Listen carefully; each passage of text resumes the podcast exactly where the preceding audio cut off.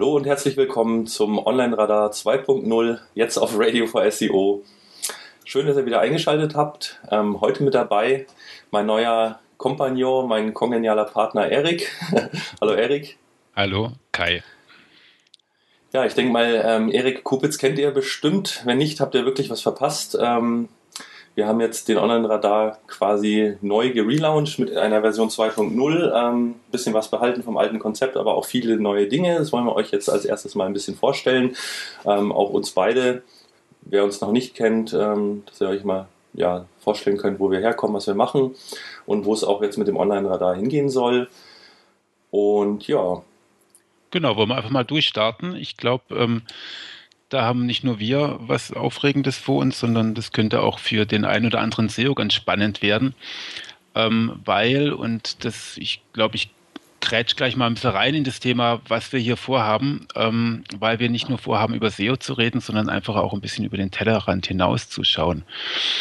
Ähm, nicht umsonst hat äh, sich der Marco auch überlegt, den Podcast bei äh, Radio für SEO dazuzunehmen, weil er ja auch in diesem Jahr schauen möchte, ein bisschen mehr als SEO zu machen. Wir kommen dann später nochmal darauf zu dem Thema.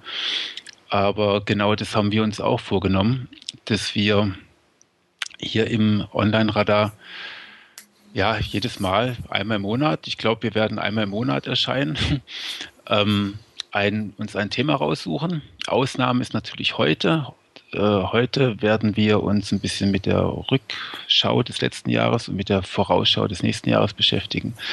Aber in Zukunft wird es immer ein Metathema geben. Das kann alles Mögliche sein, alle möglichen Themen, die die äh, uns auch beschäftigen, die aber auch jeden anderen SEO beschäftigen könnten, noch Leute, die vielleicht gar nichts mit SEO zu tun haben. Genau, hauptsächlich spannende Themen, spannende Gäste. Wir wissen noch nicht genau, wir jetzt jede Sendung einen Gast ähm, haben werden oder ob wir auch einfach zu zweit mal aktuell über Themen diskutieren.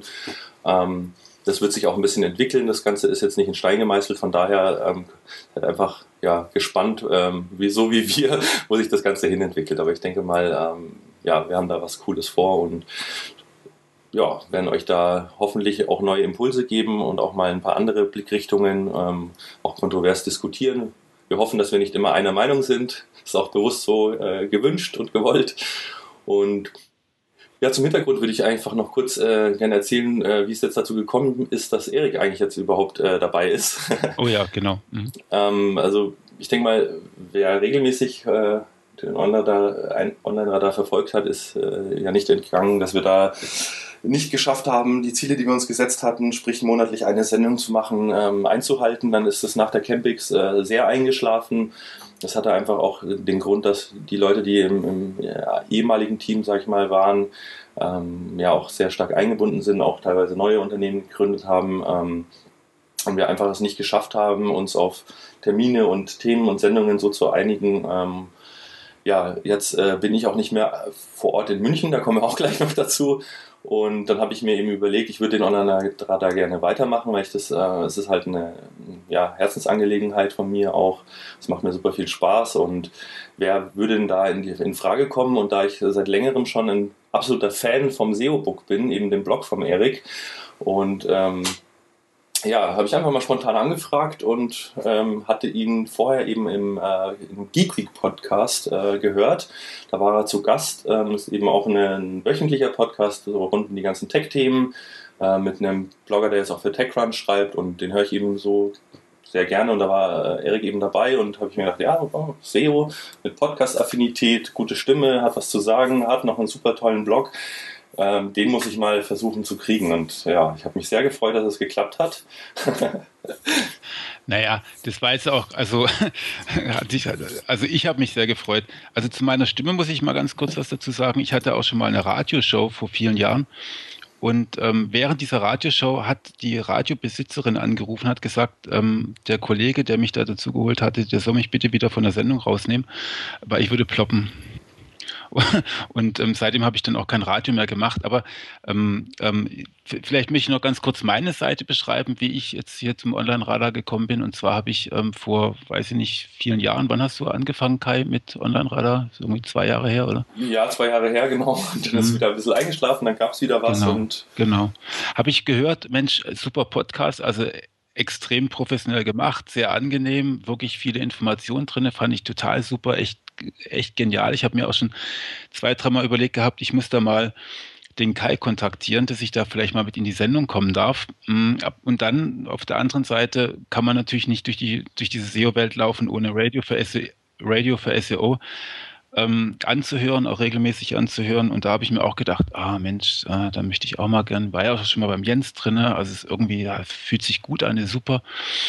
Und ähm, aber man ist natürlich dann auch immer so eingebunden in seine Projekte, dass man dann, dann doch nicht den Hintern hochkriegt. Und deswegen habe ich mich extremst gefreut, als sich dann ausgerechnet der Kai gemeldet hat ähm, und gesagt hat, du, ich mache da jetzt was auf Radio für SEO. Und ähm, da hatte ich dann beides zusammen und es ist einfach eine perfekte Welt geworden.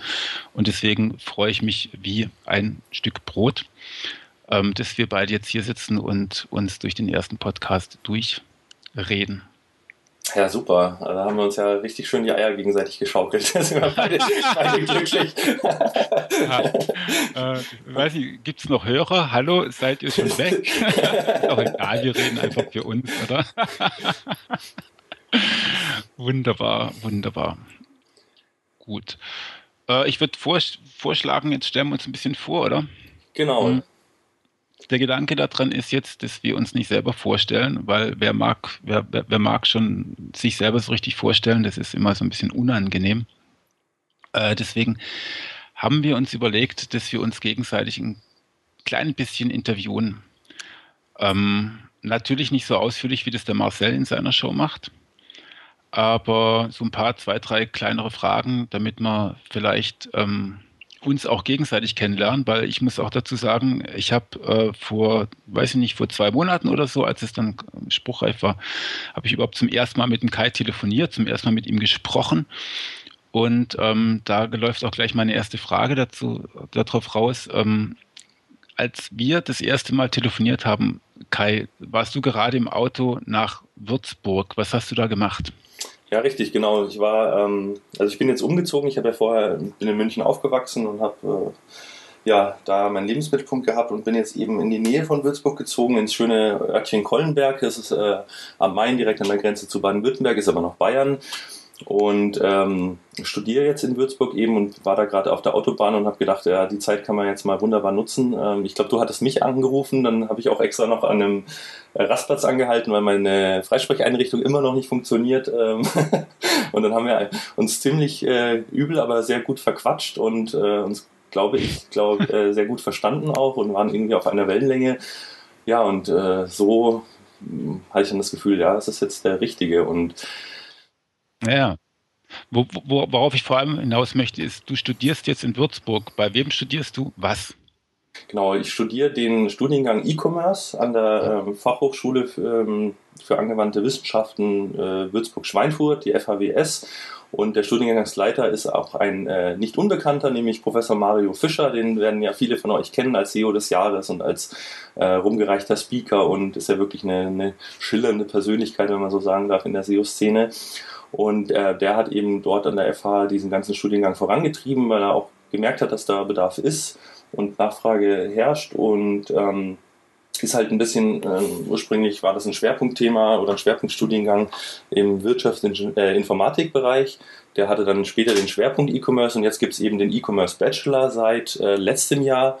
Also ich bin jetzt quasi die zweite Generation der Studenten, die diesen Studiengang äh, machen können. Und ja, ich habe, ähm, mich haben auch viele wirklich gefragt, äh, wieso studierst du denn überhaupt nochmal? Und ähm, vielleicht solltest du kurz sagen, wie alt du bist, damit es auch im Zusammenhang. Ja, genau der Zusammenhang. Also ich bin jetzt 30, also doch schon äh, 30 und ähm, bin ja jetzt auch schon einige Jahre im, im SEO-Umfeld unterwegs und ähm, ja, hatte aber immer noch im Hintergrund irgendwie, ich möchte nochmal studieren. Ich habe damals halt mein Studium in München, hatte ich ähm, Wirtschaft und äh, Ingenieurwesen mal angefangen zu studieren, dann aber mehr Spaß gehabt, äh, für die FH Webseiten zu programmieren, als in die Vorlesung zu gehen. Es war halt dann doch sehr Maschinenbau, Lastik, Mathe, Physik und so weiter, war nicht das Richtige. Äh, mein Herz schlägt einfach noch für diese ganzen Webthemen und äh, habe damals eben das Studium geschmissen, aber das war immer noch irgendwie so, so ein Ziel von mir und so ein Wunsch.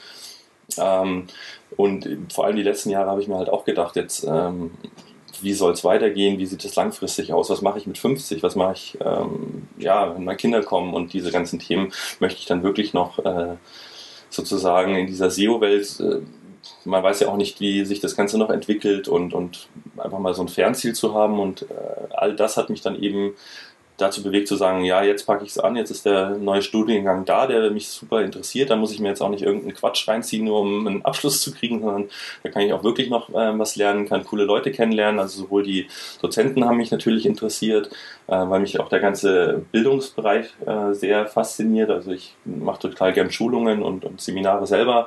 Und da kann man natürlich auch dann von den ähm, Profs und, und ja, freien Dozenten sich eine Menge abgucken, wie bringen die ihren Stoff rüber, wie gehen die mit Fragen um und so. Und ähm, auch mit den Studenten ähm, ist ja immer spannend. Außerdem haben ja viele Leute gesagt, Studium ist die schönste Zeit des Lebens. das, ja, das kann ich bestätigen. Also das ist tatsächlich so, ähm, so im Nachhinein. Aber äh, ich muss mal ganz kurz reingrätschen, weil du hast gesagt, da kann man auch von den Referenten, also von den, von den Professoren was einiges lernen. Du hast dann also auch Vorlesungen bei Professor Mario Fischer, richtig? Richtig, ja. Also im Und, Moment. Erzähl. Im Moment muss ich sagen, äh, wir hatten bis jetzt nur eine einzige Vorlesung mit ihm und das war die Einführungsveranstaltung, mhm. weil er für die Erstsemester ähm, noch nicht nicht viel macht. Wir haben jetzt dann bald ähm, in der vorlesungsfreien Zeit Soft Skills bei ihm. Da geht es dann um Moderationstechniken und Präsentationstechniken. Aber man muss schon sagen, dass er da als Studiengangsleiter und er rutscht jetzt, glaube ich, auch so ein bisschen in das Dekanat, also so genau äh, weiß ich da auch nicht Bescheid. Aber ähm, er ist jetzt nicht mehr so der äh, okay der Dozent, der da den Hauptteil der Veranstaltungen hält. Ähm, später im zweiten, dritten, vierten Semester kommen dann auch die Themen, aber jetzt im ersten geht es ja erstmal darum, alle so auf eine Linie zu bringen. Da ist jetzt Mathe, Englisch, äh, Grundlagen der Informatik und Programmieren angesagt.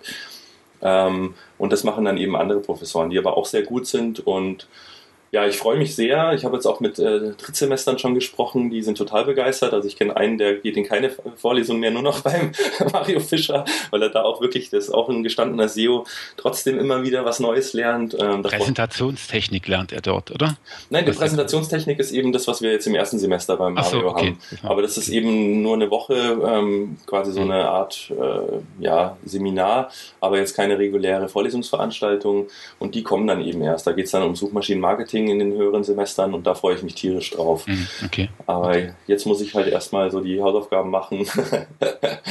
Aber du scheinst als Student da schon auch ein bisschen Zeit zu haben, ne? Also ähm, ein bisschen Zeit übrig zu haben. Also ich habe jetzt irgendwie, ich habe mit dir telefoniert, als du dort hingezogen bist. Dann habe ich gewusst, du studierst dort und das nächste, was ich von dir mitbekommen habe, ist, dass du ähm, einen SEO-Stammtisch in Würzburg gegründet hast. Ja, richtig, genau. Also das war eh, ähm, ich hatte meine Augen schon oder vorher schon geschaut, eben wenn ich jetzt dahin ziehe, was gibt's da an, an Networking-Veranstaltungen, dass ich halt auch ein paar Leute aus der Region mal kennenlerne und da schon mal ein paar Kontakte knüpfe. Und es gab halt wirklich nichts. Also ähm, gut, Aschaffenburg ist auch nicht weit, da gibt's ja den SEO-Stammtisch, den Frank ähm, veranstaltet. Aber in Würzburg selber war gar nichts los und dann ja, dachte ich mir eben, dann machen wir eben selber was. Und genau, also dann halt was selber machen, finde ich super. Und du hast dann gleichzeitig jetzt auch, ähm, das habe ich neulich auch gelesen, ähm, dann auch schon den ersten Mitarbeiter als Mitstudenten ein, eingestellt, oder? Ja, richtig, genau. Der Sandro ist jetzt mein Junior-SEO. Ähm, jetzt offiziell zum 1.1. geht es richtig los. Hat sich natürlich angeboten, weil ich mache jetzt meine Firma sozusagen oder mein, äh, Selbstständigkeit nebenher. Ich muss ja auch mit irgendwas Geld verdienen. Ich bin ja mit 30 leider nicht mehr BAföG berechtigt und äh, muss ja von irgendwas auch meine Miete zahlen. Und von daher... Ähm, ja, hat sich das angeboten. Ich habe Sandro kennengelernt, der war vorher bei Hotel.de schon ähm, in dem Bereich äh, On-Page-Optimierung ein bisschen unterwegs und ist ein super Typ. Ähm, weiß schon eine Menge, kann aber auch eine, noch viel lernen und ist auch hungrig und hat Lust drauf. Und da dachte ich mir, das bietet sich doch eigentlich an, ähm, für mich einerseits eine Entlastung zu schaffen, andererseits mit einem Studenten, den ich eh jeden Tag sehe, ähm, was zu machen. Und ja, so ist es gekommen, dass wir uns da jetzt zusammengetan haben. Und mhm. Aber ähm, vielleicht jetzt noch ganz kurz, damit die Hörer auch, die dich nicht kennen, auch so ein bisschen deinen dein, dein Hintergrund kennen. Du berätst also Kunden, du hast aber auch als Inhouse-SEO gearbeitet, wenn ich es richtig, äh, richtig mitbekommen habe. Und du bist auch einer, der gerne mal ein kleines Tool programmiert, oder? Ja, genau, genau. Also ganz kurz nur zum Hintergrund. Also ich habe damals äh, nach dem abgebrochenen Studium dann eine Ausbildung gemacht zum Mediengestalter bei einer äh, Multimedia-Agentur. Da habe ich dann so eigentlich alles gemacht, von Flash-Programmierung über Typo 3, CMS-Umsetzung und so weiter. Dann hat es mich aber schon damals immer mehr in den Bereich SEO gezogen. Ähm, da war ich noch ein Jahr bei einem Startup für Video-Content-Management-Systeme und habe da halt auch so das Online-Marketing und On-Page das ganze Thema gemacht. Und äh, da gab es dann eine Insolvenz ähm, und dann ja, bin ich zu Blue Summit gegangen, ist ja auch eine recht bekannte Agentur in München und war da etwas über ein Jahr im, im SEO-Team und habe halt größere Kunden betreut. Ähm, um dann eben auch so für mich zu merken, ist denn Vollzeit und nur SEO? Weil vorher habe ich halt immer so irgendwie alles gemacht, aber halt nicht so richtig schwerpunktmäßig. Mal hier ein bisschen JavaScript programmiert, da mal ein Template umgesetzt, dann auch ein bisschen Design gemacht, E-Mail-Marketing, SEM und dann ja die Spezialisierung in SEO eben kam dann durch Blue Summit und da habe ich gemerkt, ja, das ist genau das Richtige. Ähm, aber so als Angestellter in der Agentur ist es auch nicht das Wahre für mich jetzt. Ähm, und dann ja, gab es die Möglichkeit eben bei Yameda, dem Ärzteportal, da kenne ich den Markus Reif eben auch schon seit, äh, ja, ist einer der Gründer und, und Gesellschafter, ähm, den kenne ich schon seit etlichen Jahren, der dann eben gefragt hat, äh, ja, ob ich da nicht Lust drauf hätte. Und dann war ich eben wiederum etwas über ein Jahr ähm, Inhouse-SEO bei Yameda, haben wir auch ziemlich viel zusammen erreicht. Ähm, gut, in der Zeit war es bei mir privat sehr turbulent. Und äh, dann kam eben die Entscheidung, ja, sage ich mal, meine Freiheit äh, ja, mir zu holen, indem ich eben sage, ich mache jetzt das Ganze nur noch selbstständig, habe dann mir halt freiberuflich weiter betreut und äh, immer mehr äh, auch ja, Beratungsgeschäft für andere Kunden gemacht und mittlerweile mache ich das ausschließlich eigentlich. Und ja, Tools, äh, ihr kennt vielleicht mein Longtail Keyword Tool, ich habe noch ein paar andere Tools auch äh, geschrieben, bin auch gerade dabei, ein ganz neues Keyword Tool zu äh, programmieren da wird es dann nachher auch noch eine kleine Verlosung dazu geben. Ja, also ich habe viele Ideen. Also, äh, war jetzt äh, konntest Understatement. Ihr kennt vielleicht mein ähm, Keyword-Tool. Natürlich kennen, kennen alle dein Keyword-Tool. Also, weil ich denke, es gibt zwei, drei Keyword-Tools, die auch in allen Präsentationen immer zu finden sind und dein Tool gehört einfach mit dazu. Also von daher nochmal ein kleiner Respekt irgendwie. Aber bei all dem muss ich jetzt nochmal eine einzige, ist auch schon die letzte Frage, die muss ich jetzt schon noch stellen. Ähm, ähm, ja, oder ich, ich stelle gar keine Frage, sondern ich beglückwünsche dich einfach zum zur Wahl des SEO Newcomer des Jahres 2012. Wie kam es denn dazu? Vielen Dank. Erstmal auch äh, nochmal auch an die Hörer, wenn ihr für mich abgestimmt habt. Vielen, vielen Dank. Also mich freut es wirklich. Ich bin ehrlich gesagt völlig, äh, ja, ich habe selber keine Ahnung. Also ich war, ich habe habe gesehen, dass ich nominiert war und dann dachte ich mir, ja super, dann, dann werde ich auch ein bisschen dafür sorgen, dass da auch der eine oder andere für mich abstimmt und habe eben auf Twitter und auf Facebook da so ein bisschen Werbung gemacht. Aber dass es dann tatsächlich klappt, also ich empfinde mich ja auch nicht als Newcomer, von daher habe ich auch äh, das so ein bisschen für mich um, uminterpretiert in, keine Ahnung, Aufsteiger des Jahres, wie auch immer. Vielleicht kannten mich viele noch gar nicht oder zumindest nicht unter meinem Klarnamen. Ähm, also ich kann es mir nicht erklären, warum ich da überhaupt nominiert worden bin. und umso erfreuter war ich dann natürlich, dass ich äh, gewonnen hatte. Ich weiß, da gab es ja auch ein paar ähm, Unkenrufe, weil ich eben nicht neu bin und wie kann es dann sein, dass so jemand ein Newcomer wird. Von daher fand ich es auch super, dass ähm, es dann zwei erste Plätze gab mit der Nicole zusammen, ja. die eine echte Newcomerin ist. Äh, von daher ist es schöner, ein schöner Ausgang und für mich so ein bisschen ja, eine verspätete Anerkennung der SEO-Szene, so empfinde ich das zumindest für mich irgendwie. Ähm, ja, es ist ja auch toll. Es ist ja, ich meine, wenn du als Newcomer nominiert wirst, dann darfst du natürlich auch als solcher gewählt werden. Finde ich völlig in Ordnung. Und genau diese Doppelspitze mit der Nicole ist ja super. Also, ich meine, passt doch eigentlich alles. Doch, auf jeden Fall. Also, ich bin da auch sehr zufrieden und ja, bin mal gespannt, äh, wer dann nächstes Jahr SEO Newcomer wird. ich hoffe, das nicht werde. Nein, ähm, weil dann, dann hätte ich echt irgendwas in den letzten sechs, sechs, sieben, acht Jahren falsch gemacht. Genau. Ja, aber das ist doch ein schöner, schöner Einstieg. Ich muss auch sagen, ähm, wenn ich mir so ein bisschen deine His Historie und Vita anschaue, Erik, äh, fühle ich mich auch ehrlich gesagt so ein bisschen als Newcomer. Also ähm, ja, würde mich auch mal interessieren, so als Vorstellung, ähm, was hast du denn schon alles so in deinem Leben äh, gemacht und, und was hat dich denn zu dem gebracht, was du jetzt gerade tust? Also ich habe ja ein bisschen Angst, dass irgendwann mal jemand mich als SEO Methusalem hier irgendwie bezeichnet. nicht, weil ich schon so ewig SEO mache, sondern weil ich, weil ich einfach schon so alt bin. Also Ähm, man ist zwar immer so alt, wie man sich fühlt, aber teilweise, ja gut, wollen wir nicht drüber reden. Nein, ich habe, ähm, äh, ich weiß gar nicht, wo ich anfangen soll. Also beruflich habe ich irgendwann mal angefangen, dass ich, äh, habe ich dir vorhin auch schon im Vorgespräch erzählt, ähm, eine Firma für Wildplagatierung gegründet habe, aber das ist dann auch schon locker 20 oder 25 Jahre her. Ähm, von daher bin ich eigentlich seitdem auch irgendwie immer Unternehmer gewesen. Ich bin aber auch gelernter Journalist, ähm, habe da auch einiges gelernt und bin gelernter Projektmanager. Mhm.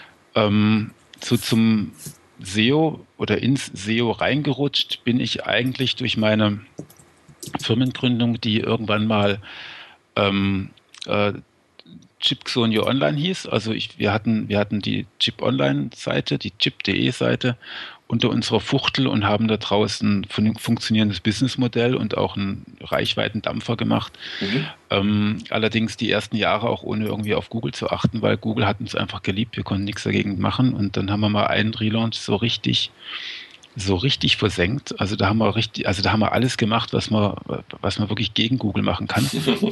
Und das ist auch sehr erfolgreich. Also ähm, Google hat uns danach nicht mehr gemacht, was dann auch wirklich in dieser Größenordnung echt zu Problemen geführt hat, weil ähm, da ist man natürlich bei Chip oder bei allen anderen Publishern ist man natürlich darauf angewiesen, dass irgendwie mal reichlich Google-Traffic kommt, weil du halt einfach die Anzeigen auszuspielen hast. Ne? Da ja. geht es nicht um Conversion, sondern da geht es halt tatsächlich einfach um Reichweite, um nichts anderes. Und ähm, ja, da habe ich mich dann irgendwann mal hingesetzt. Ähm, erst haben wir mit ein paar Agenturen auch gesprochen und die haben uns dann auch unterstützt. Aber äh, am Ende des Tages kam ein Learning raus, das ich jetzt auch als Externer immer noch habe. Ähm, äh, das beste SEO-Wissen ist halt immer im Haus. Ne? Auch wenn ich jetzt eine Agentur bin, ähm, empfehle ich trotzdem immer den, den Kolleginnen und Kollegen in den Firmen, für die ich arbeite, eigene SEO-Kompetenz aufzubauen, weil hey, ihr kriegt einfach nichts an, nichts Besseres und und, ja. und ähm, es ist, SEO ist nachhaltig. Äh, das ist das nachhaltigste Geschäft, das ich bisher in meinem Leben gemacht habe. Ähm, und von daher, das braucht man einfach als eigene Kompetenz im Haus, da gibt es gar keinen Zweifel. Naja, und ähm, seitdem beschäftige ich mich halt eigentlich mit äh, zunächst einmal, zunächst einmal bin ich bei Chip gegangen, weil mir das zu groß geworden ist. Ich bin eher einer, der immer gerne aufbaut und irgendwie kleine Firmen hat und ähm, habe dann so ein bisschen rumberaten, ne, so als Webberater und ähm, bin dann aber irgendwann mal mit der Kollegin Elisabeth Matalka übereingekommen, dass die Welt eine neue Agentur braucht, die Content Manufaktur heißt und die sich darum kümmert, dass es eine Menge Publisher gibt, ähm, äh, die, die sich damit beschäftigt. Publisher, also wirklich auch komplexere Seiten, äh, die Content betont sind, ähm, bei Google besser zu stellen. So, mhm. und das machen wir. Wir stellen da auch Inhalte her, natürlich, ähm, also ich sag mal 15 Sterne Texte und nicht 5 Sterne Texte. und ähm, beraten aber auch hinsichtlich Projektmanagement und ähm, ich mache relativ viel, also das, was du, Kai, ich könnte dein Vater sein. ähm, ich könnte auch dein Prof sein. Nein, ich bin kein Professor, aber ich bin, ähm, bin auch an zwei Universitäten Lehrbeauftragter, gebe gerne ähm, noch andere Seminare und äh, rede auch hin und wieder mal auf der einen oder anderen Konferenz. Genau.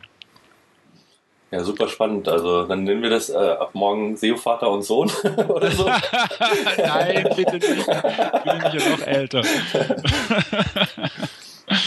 nee, das ist schon beeindruckend. Also was du äh, quasi schon gesehen und erlebt hast, damals, als ich äh, noch nicht wusste, dass man mit dem Internet auch Geld verdienen kann, das finde ich immer super spannend. Also ja, eigentlich habe ich mir auch, ich habe mir, also ich, ich, ich, ich warte darauf, also ähm, Marcel, wenn du hier zuhörst, ähm, du darfst mich auch mal fragen, weil ich bin keiner, der jetzt irgendwie ähm, so um die 30 ist, der schon immer was mit. Ich fand Computer früher echt zum Kotzen. Ich fand es richtig, richtig schlimm, mit Computern arbeiten zu müssen.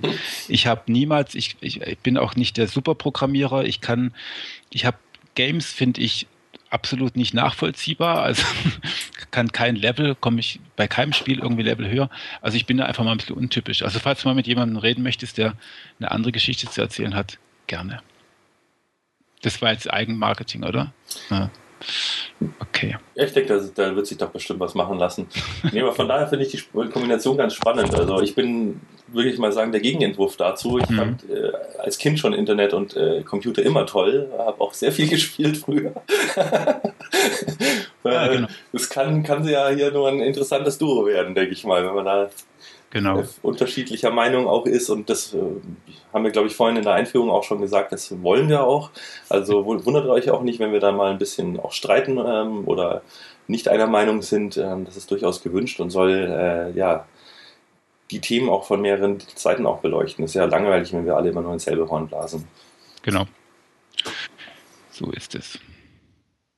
Sehr schön, ja. Ich würde sagen, dann äh, sollten die Hörer von uns jetzt äh, auch mal so einen Eindruck bekommen haben. Der Rest ergibt sich dann sowieso, je nachdem.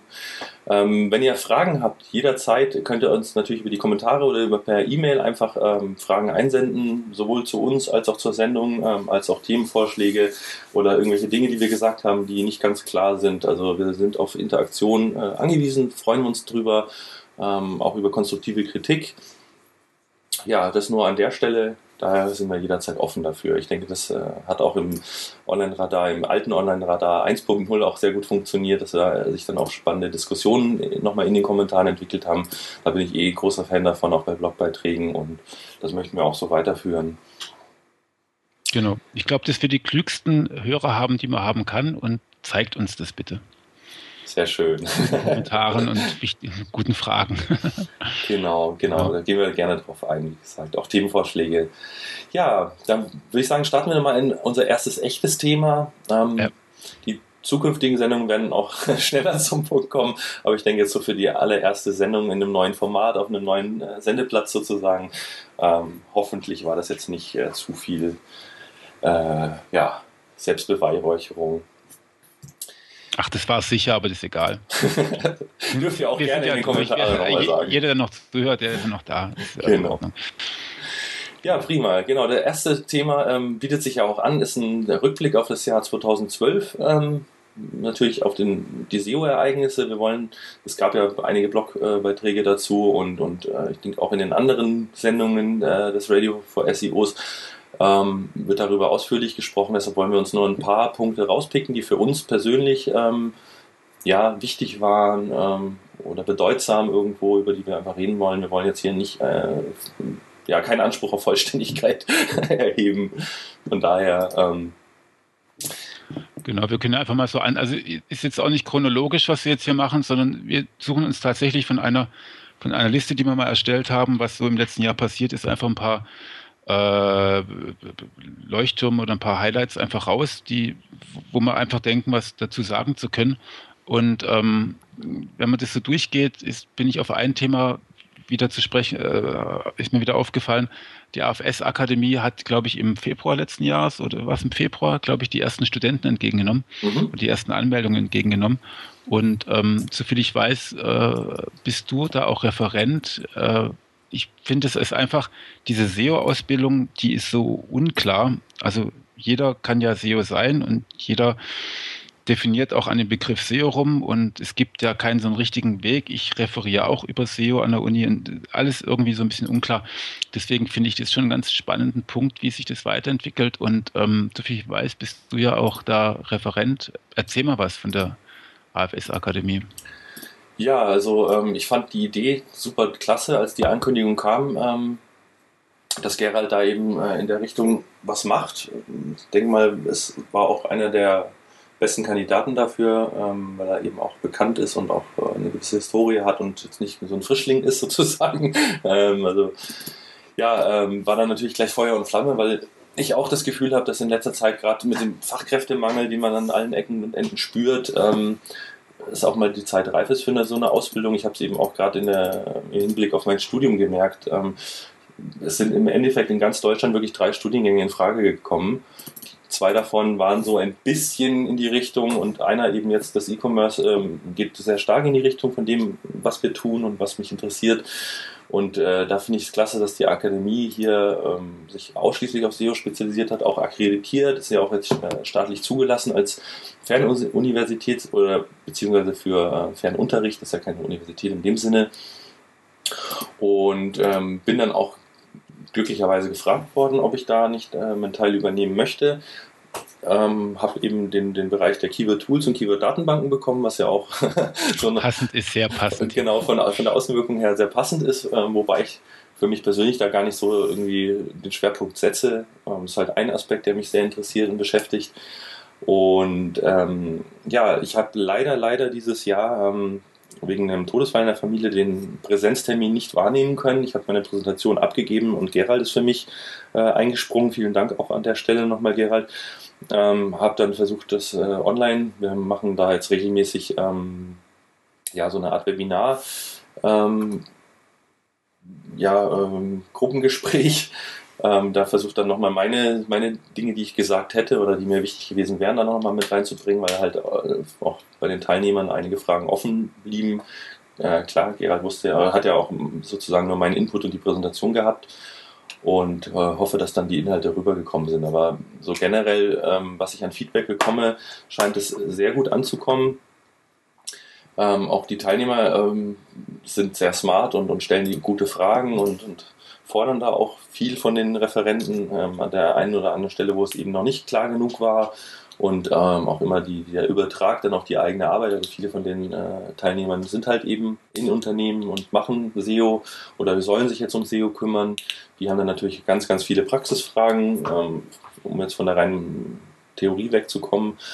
Und äh, auch die Praxisprojekte, ähm, ja, gibt es spannende Dinge. Also da habe ich jetzt auch nicht die großen Einblicke als Referent denke, da könnte Gerald mehr dazu sagen. Vielleicht sollten wir mit ihm auch nochmal eine Sendung machen an der Stelle. Äh, herzliche Einladung. Special, ja, genau. genau.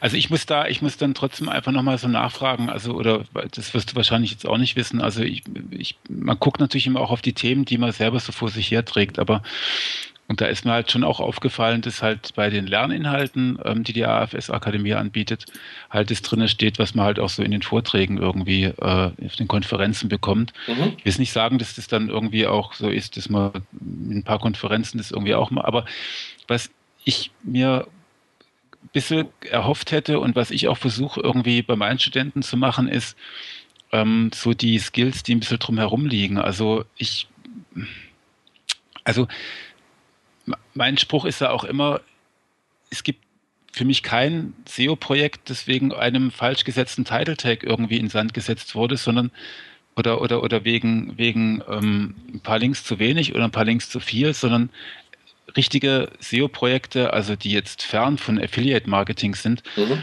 ähm, die werden doch wegen wegen nicht funktionierendem Projektmanagement oder, oder, oder weil die Abteilungen das nicht machen. Also einfach so dieses, diese ganzen Soft Skills mit den anderen Leuten auch mal reden, Projektmanagement reinbringen, ähm, ähm, das Ganze auch irgendwie nicht aus dem Blick verlieren. Und das sehe ich da irgendwie jetzt auch nicht drin. Und das finde ich ehrlich gesagt ein bisschen schade.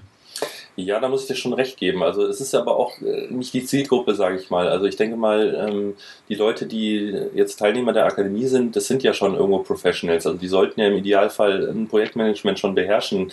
Die sind in einem Unternehmen, das sollte auch ein gutes Produkt haben oder guten Content. Aber eben die, die, das Spezial-Know-how SEO. Und da gibt es halt einfach schon viel, was man jetzt nicht sich... Äh, ah, da haben wir dann gleich, da können wir uns gleich mal ein streiten jetzt.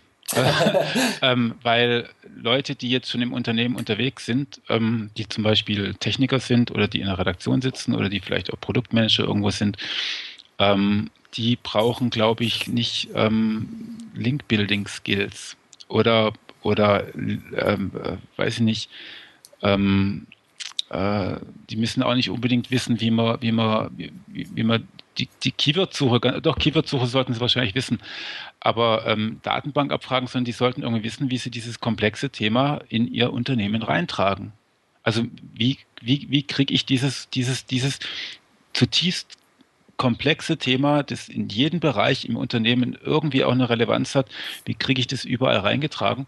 Und ich finde, da muss man denen auch ein bisschen dabei helfen, weil der Techniker mhm. oder der ehemalige Redakteur, der jetzt irgendwie SEO ist, der kommt ja aus seiner Abteilung, der hat natürlich noch keine Ahnung, wie die anderen da ticken. Und ich finde, also wenn ich mir die Referenten angucke, das sind ja wirklich echt die, die super Köpfe auch mit dabei. Ne? Also, und die könnten da auch ein bisschen noch mehr, ah, ich meine, ein bisschen mehr reindrehen, wie, wie funktioniert es auch im Unternehmen, wie funktioniert es auch in der Agentur, weil hm, das ist für mich ein wichtiger, wichtiger Faktor für SEO an dem Punkt. Ja, da gebe ich dir auf jeden Fall recht. Also sozusagen für die erfolgreiche, den über, erfolgreichen Übertrag irgendwie auf das tatsächliche Arbeitsleben mhm. ähm, sind solche Dinge ja wichtiger als jetzt einzelne Dinge, äh, einzelne Faktoren oder irgendwie äh, On-Page-Geschichten. Aber es, es geht ja auch erstmal um so eine SEO-Grundausbildung, dass man überhaupt mal weiß, was ist SEO, was ist da alles relevant. Und da finde ich die, die Themenvielfalt, die ähm, Gerald sich da zurechtgelegt hat, schon relativ gut. Also es geht ja von den Basics über Keywords bis On-Page, Off-Page, Tools und auch Marketing und Recht. Aber erstmal so zu sehen, welche, welche Methoden gibt es denn, was ist denn alles wichtig, um dann für sich selbst auch und für sein Unternehmen äh, zu schauen, was ist denn jetzt für mich wirklich relevant, aber einfach mal so einen Gesamtüberblick zu bekommen. Ja, klar, ist natürlich auch richtig. Also ich, es ist auch, wie, wie ich auch eingangs gesagt habe, ich meine, man guckt halt eben auch auf die Themen, die man vor sich selber herträgt. Und das ist schon, ist ein, echt ein ordentliches Programm und ähm, ja, vielleicht verträgt es auch einfach nicht mehr. Wir müssen auch, glaube ich, ähm, genau die Bildung wird uns dann vielleicht auch noch im Ausblick 2013 nochmal noch mal beschäftigen, oder?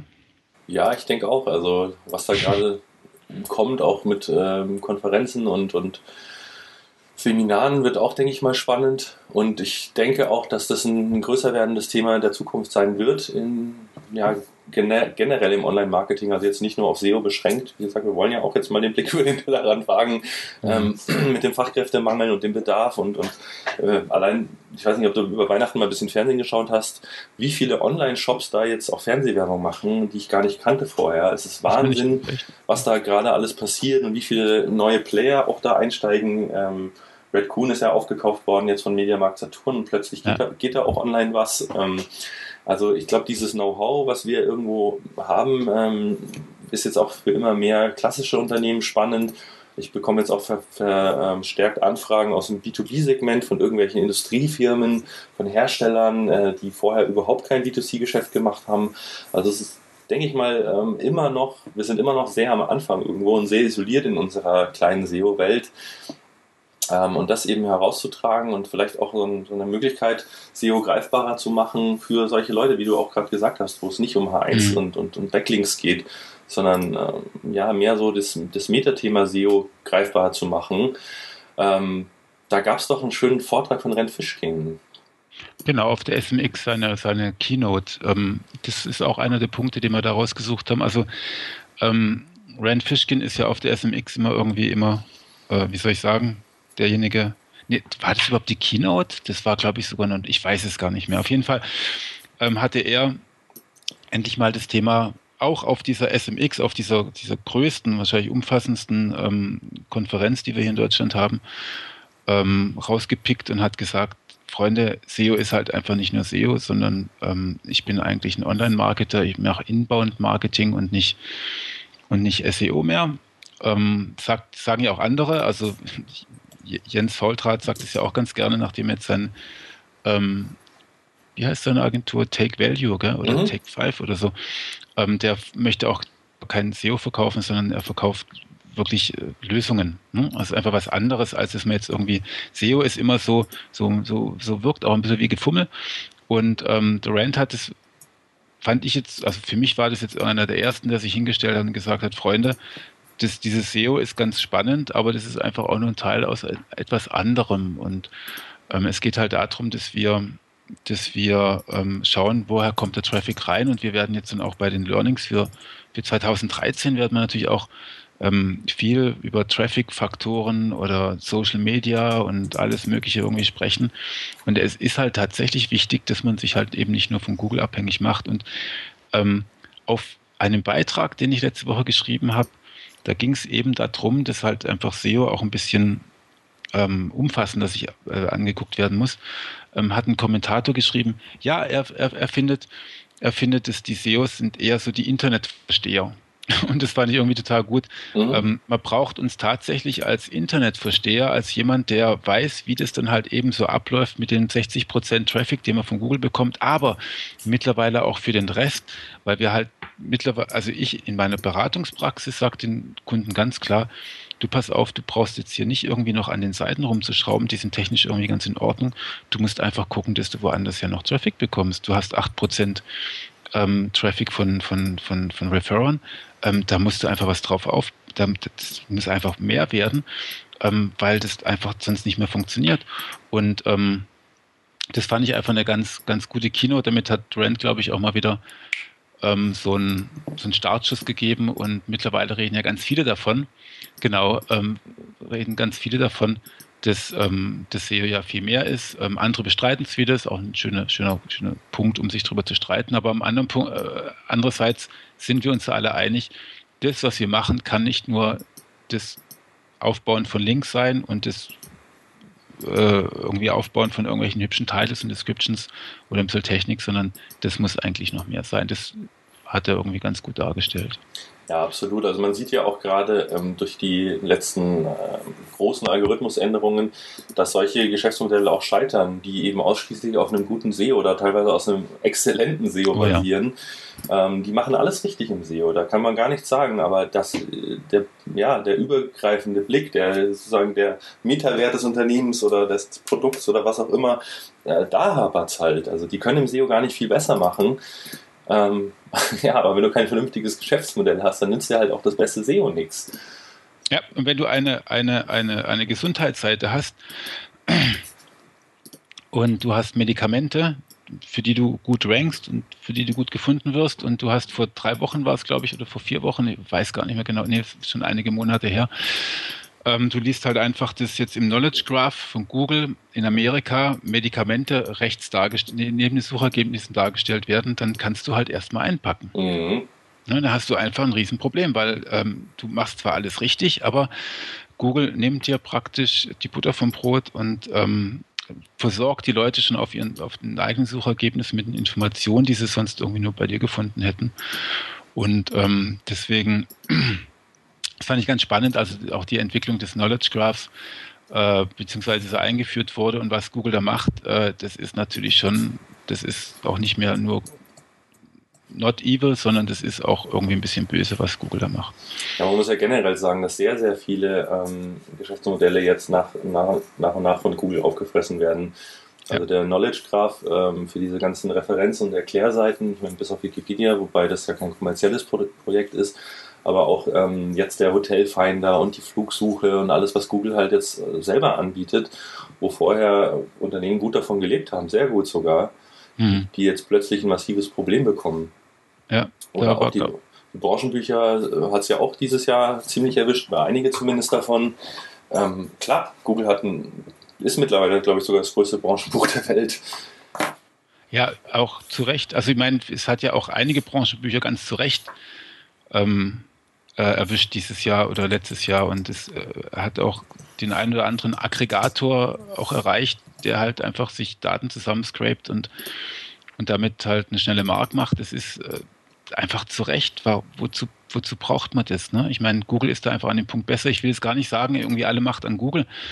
Aber ähm, man muss sich halt wirklich schon darüber Gedanken machen, mit welchem Geschäftsmodell steige ich da irgendwie ein. Und ähm, ja, Branchenbücher sind da einfach sind einfach nicht das, was, was die Welt wirklich braucht. Also wenn du nach was Lokalem suchst, dann kriegst du in der Regel nur zusammengescrapte Daten und das will einfach kein Mensch haben. Spannend ja. finde ich in dem, achso, genau. Ähm, spannend in dem Zusammenhang ist natürlich jetzt auch die nächsten zwei Sachen, die man da, was macht Google sonst noch so? Und ähm, da war Mitte des Jahres, hat Larry Page seine Google Glasses vorgestellt. Äh, hört sich an wie so ein Treppenwitz, ne? also halt das, wie aus irgendeinem schlechten Science Fiction. Ähm, aber das ist natürlich die Zukunft. Also das ist jetzt nicht die Zukunft nächstes Jahr, das hat mit den Ranking-Faktoren 2014 auch nichts zu tun, aber ähm, genau so werden wir uns halt einfach in, weiß ich nicht, fünf bis zehn Jahren auch bewegen. Ob das jetzt mit, nur mit einer Brille ist oder, ähm, weiß nicht, Kai, kennst du Otherland? Nee, was ist das? Das wäre eigentlich, das hätte auch noch ein Buchtipp werden können. Also Buchtipp an alle Zuhörer, Otherland von Ted Williams.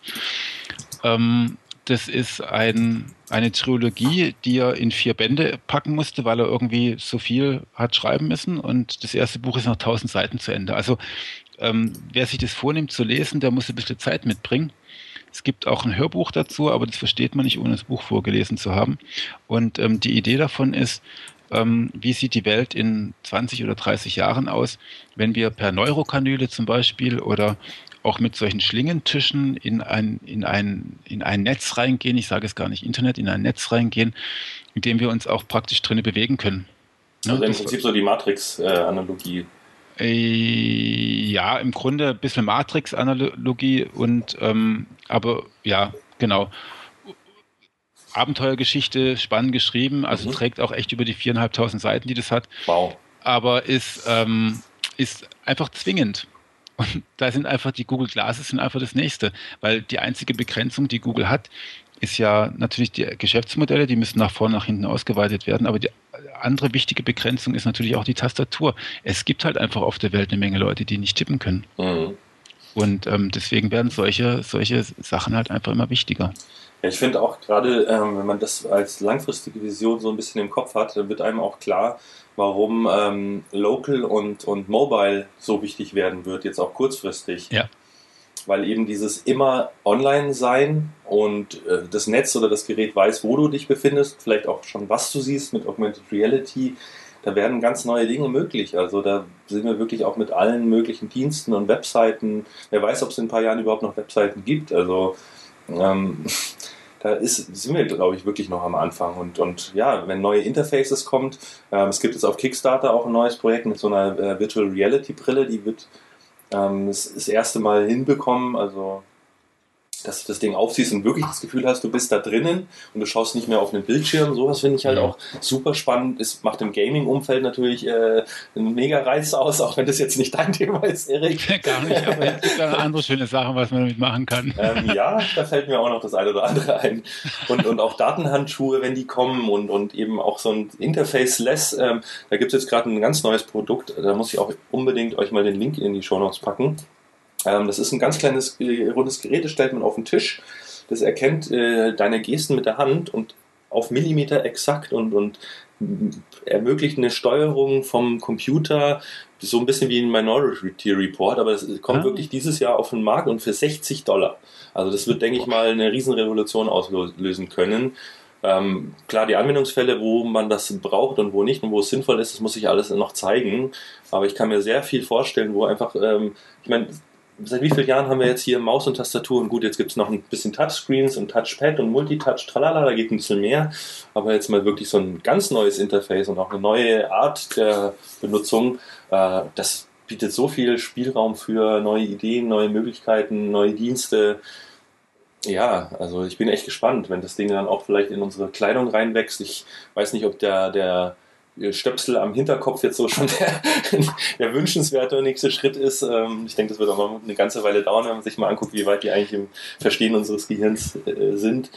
Ja, klar, wir sind jetzt natürlich auch ganz arg weit in die Zukunft schon gereist. Also für den Rückblick ist immer ganz schön weit vorne. Aber es ist auch tatsächlich so, ähm, ich, ich denke schon, dass man sich damit beschäftigen sollte, vor allem wenn man auch wenn man dann auch irgendwie neue Geschäftsmodelle entwickeln möchte, dann sollte man halt einfach schauen, ähm, in welchem Bereich ist Google gerade unterwegs und und ähm, in welche Richtung wird es denn gehen? Also Sprachinterface macht halt einfach Sinn. Also ja. und wenn das für uns selber gerade keinen Sinn, also für mich macht es überhaupt keinen Sinn, weil ich kann tippen, aber ich muss trotzdem akzeptieren, dass es eine Menge Menschen auf der Welt gibt, die nicht so schnell tippen können und die einfach ein Sprachinterface brauchen. Und deswegen wissen wir auch, warum Google da so, so Gas gibt. Ne? Also aber da muss ich auch genau. sagen, aus meiner persönlichen äh, Benutzung, ich liebe Siri beim Autofahren, weil beim Autofahren will ich ja. nicht auf dieser kleinen blöden Tastatur rumtippen, ja. die mir auch vor allem am Finger kein Feedback äh, wiedergibt, bin ich jetzt auf der Taste oder bin ich daneben. Mhm. Und da schreie ich dann in mein Telefon, äh, suche mal im Internet dahin oder schicke mal eine Nachricht dahin. Das ist super genial. Also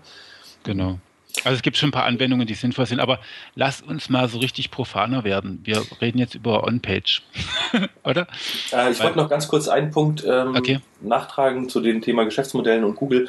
Ähm, das war für mich jetzt so eine Neuerung dieses Jahr eigentlich, dass Google nicht äh, Seiten bestraft, ähm, die keinen Mehrwert liefern, sondern auch Seiten bestraft, die einen Mehrwert liefern, der aber von Google auch erbracht werden möchte. Also das ist ja schon was, was sich seit zwei Jahren andeutet und jetzt wird es irgendwie immer häufiger.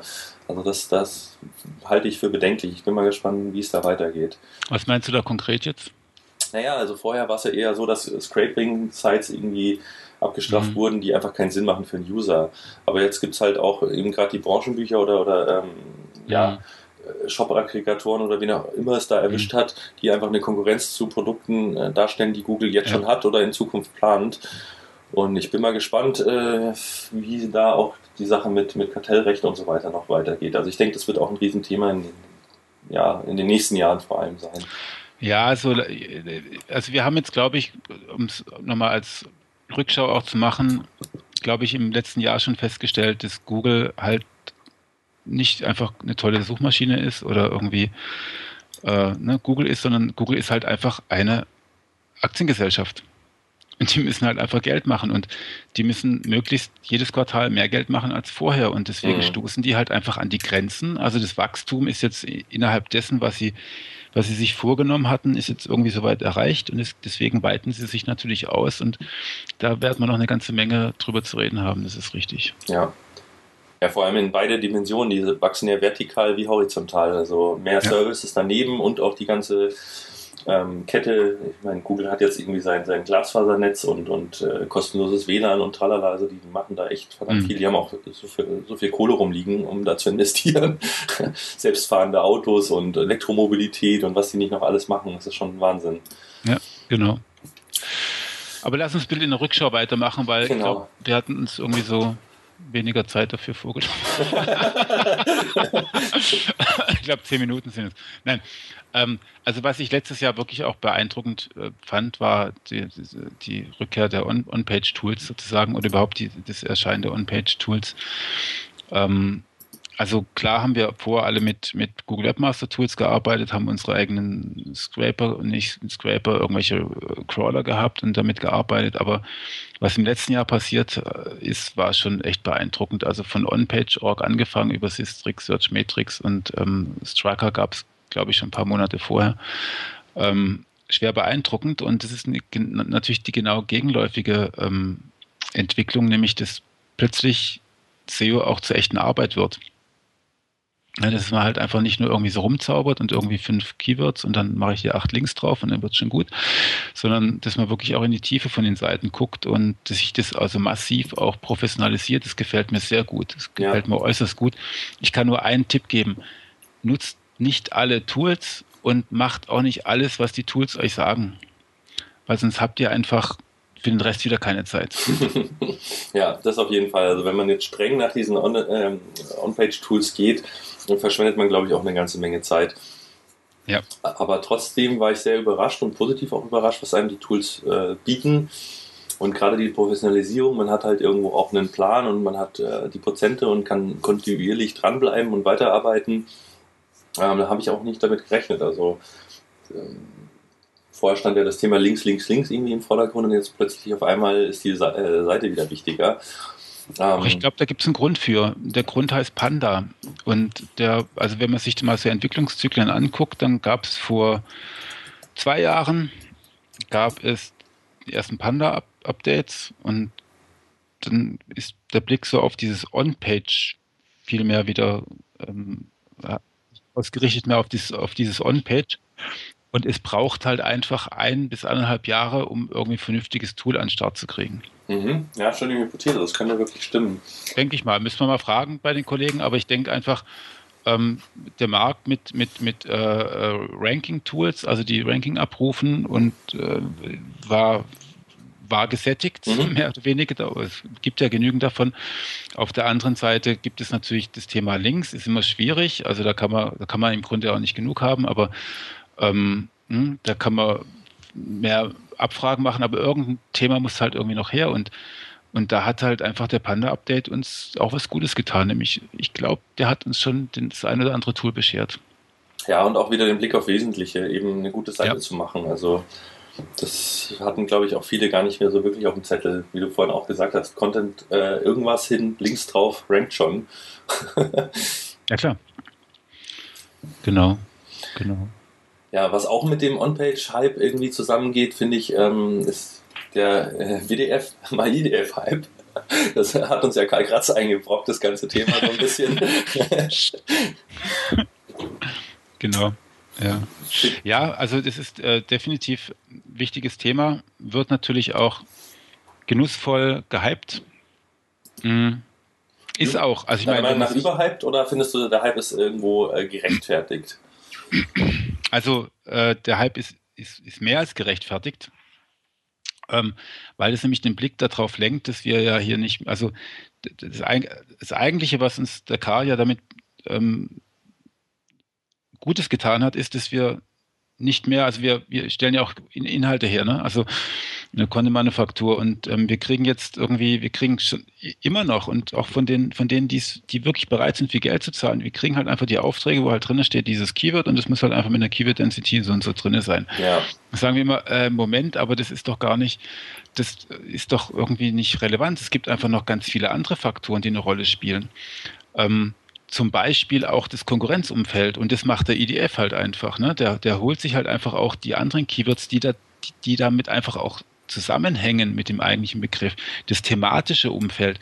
Also hat der Text wirklich was damit zu tun, worüber ich mhm. schreibe? Und all die Sachen, die werden dadurch natürlich auch ein Stück weit abgeprüft. Aber natürlich wird es auch komplett überhyped und zwar meiner Ansicht nach extrem stark. Ähm, also es beides war, ähm, weil natürlich ist es, und das sagt der Karl ja auch, da sind die Leute aber dann meistens auch schon ein bisschen so weit überfordert, dass sie nicht mehr zuhören können, glaube ich. Ähm, dass natürlich auch andere Faktoren eine Rolle spielen, wie zum Beispiel ähm, Synonyme oder auch wo stehen, also wo im Text stehen jetzt eigentlich diese Keywords auch drin oder was ist dann mit, ähm, mit dem Stemming zum Beispiel auch, also das aus dem Wortstamm noch andere Begriffe da und so weiter und so fort. Ne? Also gibt es einfach eine ganze Menge Faktoren, die über dieses WDF mal IDF noch eine Rolle spielen. Aber dass da der Blick drauf geworfen wird, das finde ich super. Was mich ein bisschen stört, ist, dass dann auch so ganz viele daherkommen und sagen, aber das, die Formel ist so nicht, nicht, nicht rein genug oder, oder hier muss es noch Detail anders sein. Und mhm. Also manchmal sind diese Diskussionen ja auch ein bisschen, ja, ich will eigentlich will ich es gar nicht sagen, aber es hat schon sowas so von, von, von so Strebertum, ne? Also, dass dann halt jemand daherkommt und sagt, ah, ich kenne die Formel, du kennst die Formel nicht. Ähm, und deswegen habe ich auch auf jeden Fall mal recht. also, ja. das ist dann auch ein bisschen komisch, aber, aber ansonsten finde ich, ist es ein geiles Thema. Ja, finde ich auch. Also ich muss auch sagen, ähm, ich finde, es alleine gut und bin dankbar, dass äh, Karl das so publik und so groß gemacht hat, um ja. einerseits von der reinen Keyword-Dichte wegzukommen. Die reine Keyword-Dichte ist ja auch nicht mal ein Ranking-Faktor, da gibt es überhaupt keinen sinnvollen äh, Algorithmus, der da irgendwie ein Dokument, ja, warum soll das irgendwie toller sein, weil da öfter ein Wort drin steht. Ja. Ähm, aber auch dann über diese Formel ähm, sich mal wieder klar zu machen, wie, ich meine, du bist ja gelernter Journalist, Erik, wie ein Journalist einfach an den Text rangeht. Der recherchiert halt vorher. Und äh, der zieht sich nicht 300 Wörter aus der Nase, nur damit er innerhalb von drei Minuten auf 1,9 Cent pro Wort kommt. Ja, genau. Und dann sind automatisch die relevanten Aspekte des Themas abgedeckt und natürlich die relevanten Begriffe. Und natürlich verwendet er Oberbegriffe, Synonyme, weil er schreibt ja nicht jedes Mal, ja, lest ja mal einen journalistischen Text durch. Da steht da nicht immer Google drin oder nicht immer Suchmaschine, sondern der Suchmaschinengigant oder äh, der, was ich, Hersteller aus Redmond und solche Umformulierungen halt, äh, was eben Qualitäts Journalismus, sobald es den noch gibt, äh, oder Qualitätstexte, einfach gut recherchierte Texte automatisch tun. Und dafür jetzt ähm, in dieser SEO-Welt, die ja vorher wirklich ja, mit wirklich üblen Texten teilweise äh, gearbeitet hat, ähm, da einfach wieder einen neuen Blick drauf kriegt, finde ich sehr, sehr positiv. Also man Absolut. hat einfach wieder eine Argumentationsgrundlage für gute Texte.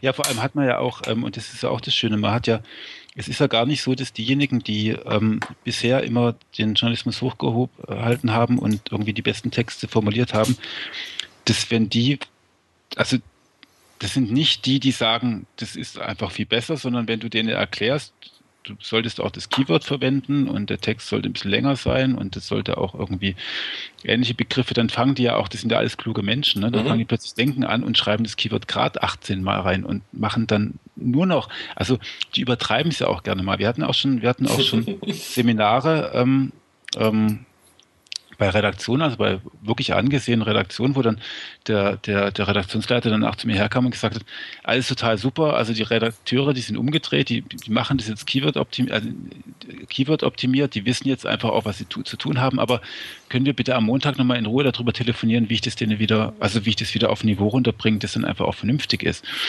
ähm, weil die natürlich gerne auch übers Ziel hinausschießen. Äh, was mir an diesem BDF, IDF ganz besonders gut gefällt, ist, dass da die Gewichtung reinkommt von Begriffen, die halt einfach häufiger verwendet werden und die seltener verwendet werden. Mhm. Und ähm, ich wirklich auch das Thema allein durch Stichwörter umfassen kann. Also wenn ich mir so einen WDF-IDF-Report angucke, ähm, dann kann ich als Journalist einfach mal eine Themen rauspicken und kann, kann sagen, ja stimmt, da bin ich ja gar nicht drauf gekommen, das ist ja eine super Idee irgendwie. Das Thema gehört mit dazu. Absolut. Das ist ja. perfekt, das ist richtig gut. Ja, genau, das mache ich eben auch. Ich schaue mir die äh, Reports eben an, um auch ein Thema so zu umreißen. Was ich mir auch noch anschaue, sind äh, die Google-Related Searches und auch ja. die äh, Kombination im Longtail, auch Fragen, die zu dem Keyword gestellt werden. Und äh, es hilft halt einfach auch bei der, bei der einfach Inhaltsrecherche oder, oder ja. man einen Text, ob man den jetzt selber schreibt oder einen Auftrag gibt, das spielt ja erstmal keine Rolle. Genau. Ähm, genau. Finde ich klasse. Also da ähm, ja, bin ich auch gerade dabei, so ein kleines Tool zu basteln. Mal gucken, äh, wann das, äh, das Licht der Öffentlichkeit äh, erblicken wird. Wir sind gespannt. Wir sind gespannt. Da gibt es noch eine Menge Unterstützung, die man auf jeden Fall dem äh, SEO an die Hand geben kann. Oh ja, genau. Ja, und ähm, du hattest vorhin gesagt, damit wir zum nächsten Thema gehen, dass die Journalisten, die dann ja auch ganz irgendwelche Sachen ganz automatisch machen, weil sie es gelernt haben und weil sie so klug sind. Wir müssen uns, glaube ich, ein bisschen Gedanken darüber machen, ob es die in zehn Jahren noch gibt. Oh ja, das ist eine du weißt, welches Frage. Thema es jetzt schon geht. Ja, natürlich. weil die bringen, die erbringen eine Leistung und das muss man mit einem Recht schützen. Muss man das? Also ich glaube, jetzt müssen wir mal unsere Boxhandschuhe anziehen.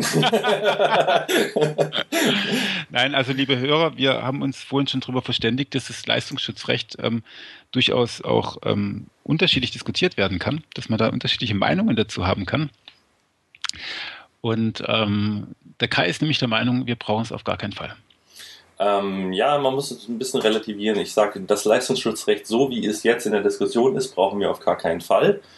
Ähm, ich gebe dem Erik auch recht. Ähm, gute Journalisten müssen auch gutes Geld verdienen und das muss man auch sicherstellen.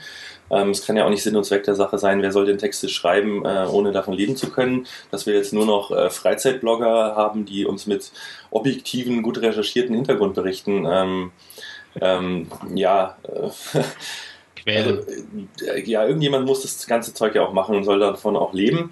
Aber wo ich eben nicht mit konform gehe, ist, wenn eben alte Geschäftsmodelle ähm, mit, äh, durch rechtliche Vorgaben versucht wird in, äh, zu erhalten, so wie es auch im Filmbereich äh, passiert. Oder ähm, ich denke, da haben die auch viel verschlafen und selber viel kaputt gemacht. Also ich bin zum Beispiel gerne bereit, für einen Spiegel gutes Geld auf den Tisch zu legen, wenn da echter investigativer Journalismus passiert, wenn da wirklich sich die Leute Gedanken gemacht haben, vorher recherchiert haben, irgendwelche Skandale aufgedeckt haben oder ein Thema wirklich transportieren oder ähm, die Fakten, die es gibt, eben mir so aufbereiten, dass es dadurch ein Mehrwert entsteht. Aber was die Verlage ja machen, muss man auch sagen, zum Großteil ist halt einfach ähm, ja, äh, Nachrichten-Ticker abzuschreiben, den DPA-Ticker umzuformulieren, ähm, und, und, und äh, auf Boulevard zu gehen ohne Ende, weil das natürlich häufig gelesen wird.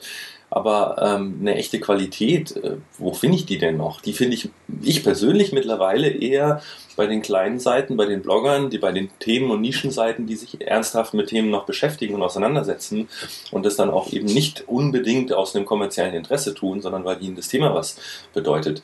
Ähm, aber da muss ich wirklich auch, also Moment, ich möchte nicht ein, ich möchte keine Berichterstattung haben von Leuten, die sich für ein Thema interessieren. Also das hört sich jetzt total bescheuert an, aber ähm, ähm, der, der, der, der, der äh, Eisenbahn-Fan, ne, wenn der auf seinem Blog über Eisenbahnen schreibt, dann hat es einfach eine ganz brutale, ähm, einen ganz brutalen Trall. Was wir brauchen, ist eine objektive Berichterstattung, also eine so objektiv wie mögliche Berichterstattung. Natürlich, ich gebe dir auch komplett zu 100 Prozent recht. Also das Leistungsschutzrecht ist so, wie es da steht, völliger Murks. Ähm, die Verlage, die haben total viel verpennt und die sind auch nicht, also es geht ja auch nicht darum, die Verlage zu schützen, aber es geht darum, ähm, vernünftige redaktionelle Arbeit und, und journalistische, ähm, also den Journalismus als vierte Macht im Staate ähm, ähm, zu schützen. Also sind das große Worte, aber der Eisenbahnfreund, der ist halt einfach dazu nicht in der Lage. Es muss einfach einen Ausbildungsgang geben, es muss einfach, mhm. muss Redaktionen geben, die unabhängig sind, die einfach sich nicht von, von äh, äh, weiß ich nicht, äh, von allen möglichen ähm, großen Marken einladen lassen, damit sie die Produkte sich irgendwie angucken und dann, und dann sagen, ja, genau, das Produkt ist und so. Die ganze Ökonomie drumherum, die ganzen Blogger drumherum, die ist super. Aber die können sich auch nur damit beschäftigen, weil es zum Beispiel Agenturen gibt. Wir sagen immer irgendwie, ja, die ganzen Agenturmeldungen, ähm, äh, die, die, die Tageszeitungen machen doch da auch nur Agenturmeldungen rein und sowas. Ja, aber äh, ohne die Agenturmeldungen wüssten wir einen Scheißdreck darüber, was, in, was gerade in Ägypten los ist oder in, in Syrien oder so.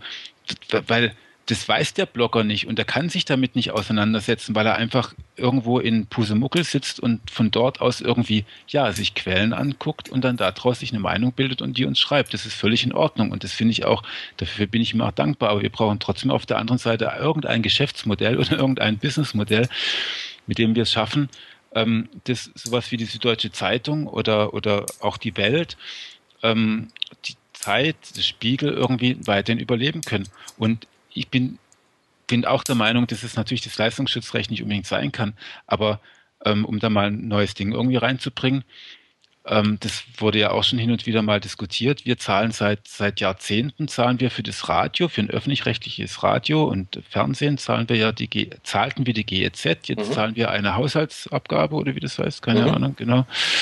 Ähm, ich bin nicht der Meinung, dass ich immer nur die Sachen dann bezahle, wenn ich es gut fand weil dann gehen wir in eine Ökonomie, eine Massenökonomie herein. Also die Sachen, die viele Leute gut fanden, dass die überleben und die Sachen, die Minderheitenthemen nicht überleben, das ist. Das ist ja genau das, was passiert, dass die großen Zeitungen, die gutes Geld verdienen, nur noch Boulevardscheiß bringen. Ja, das ist genau, das ist das Problem. Ich sage ich sage ja nicht, dass die Zeitungen perfekt sind.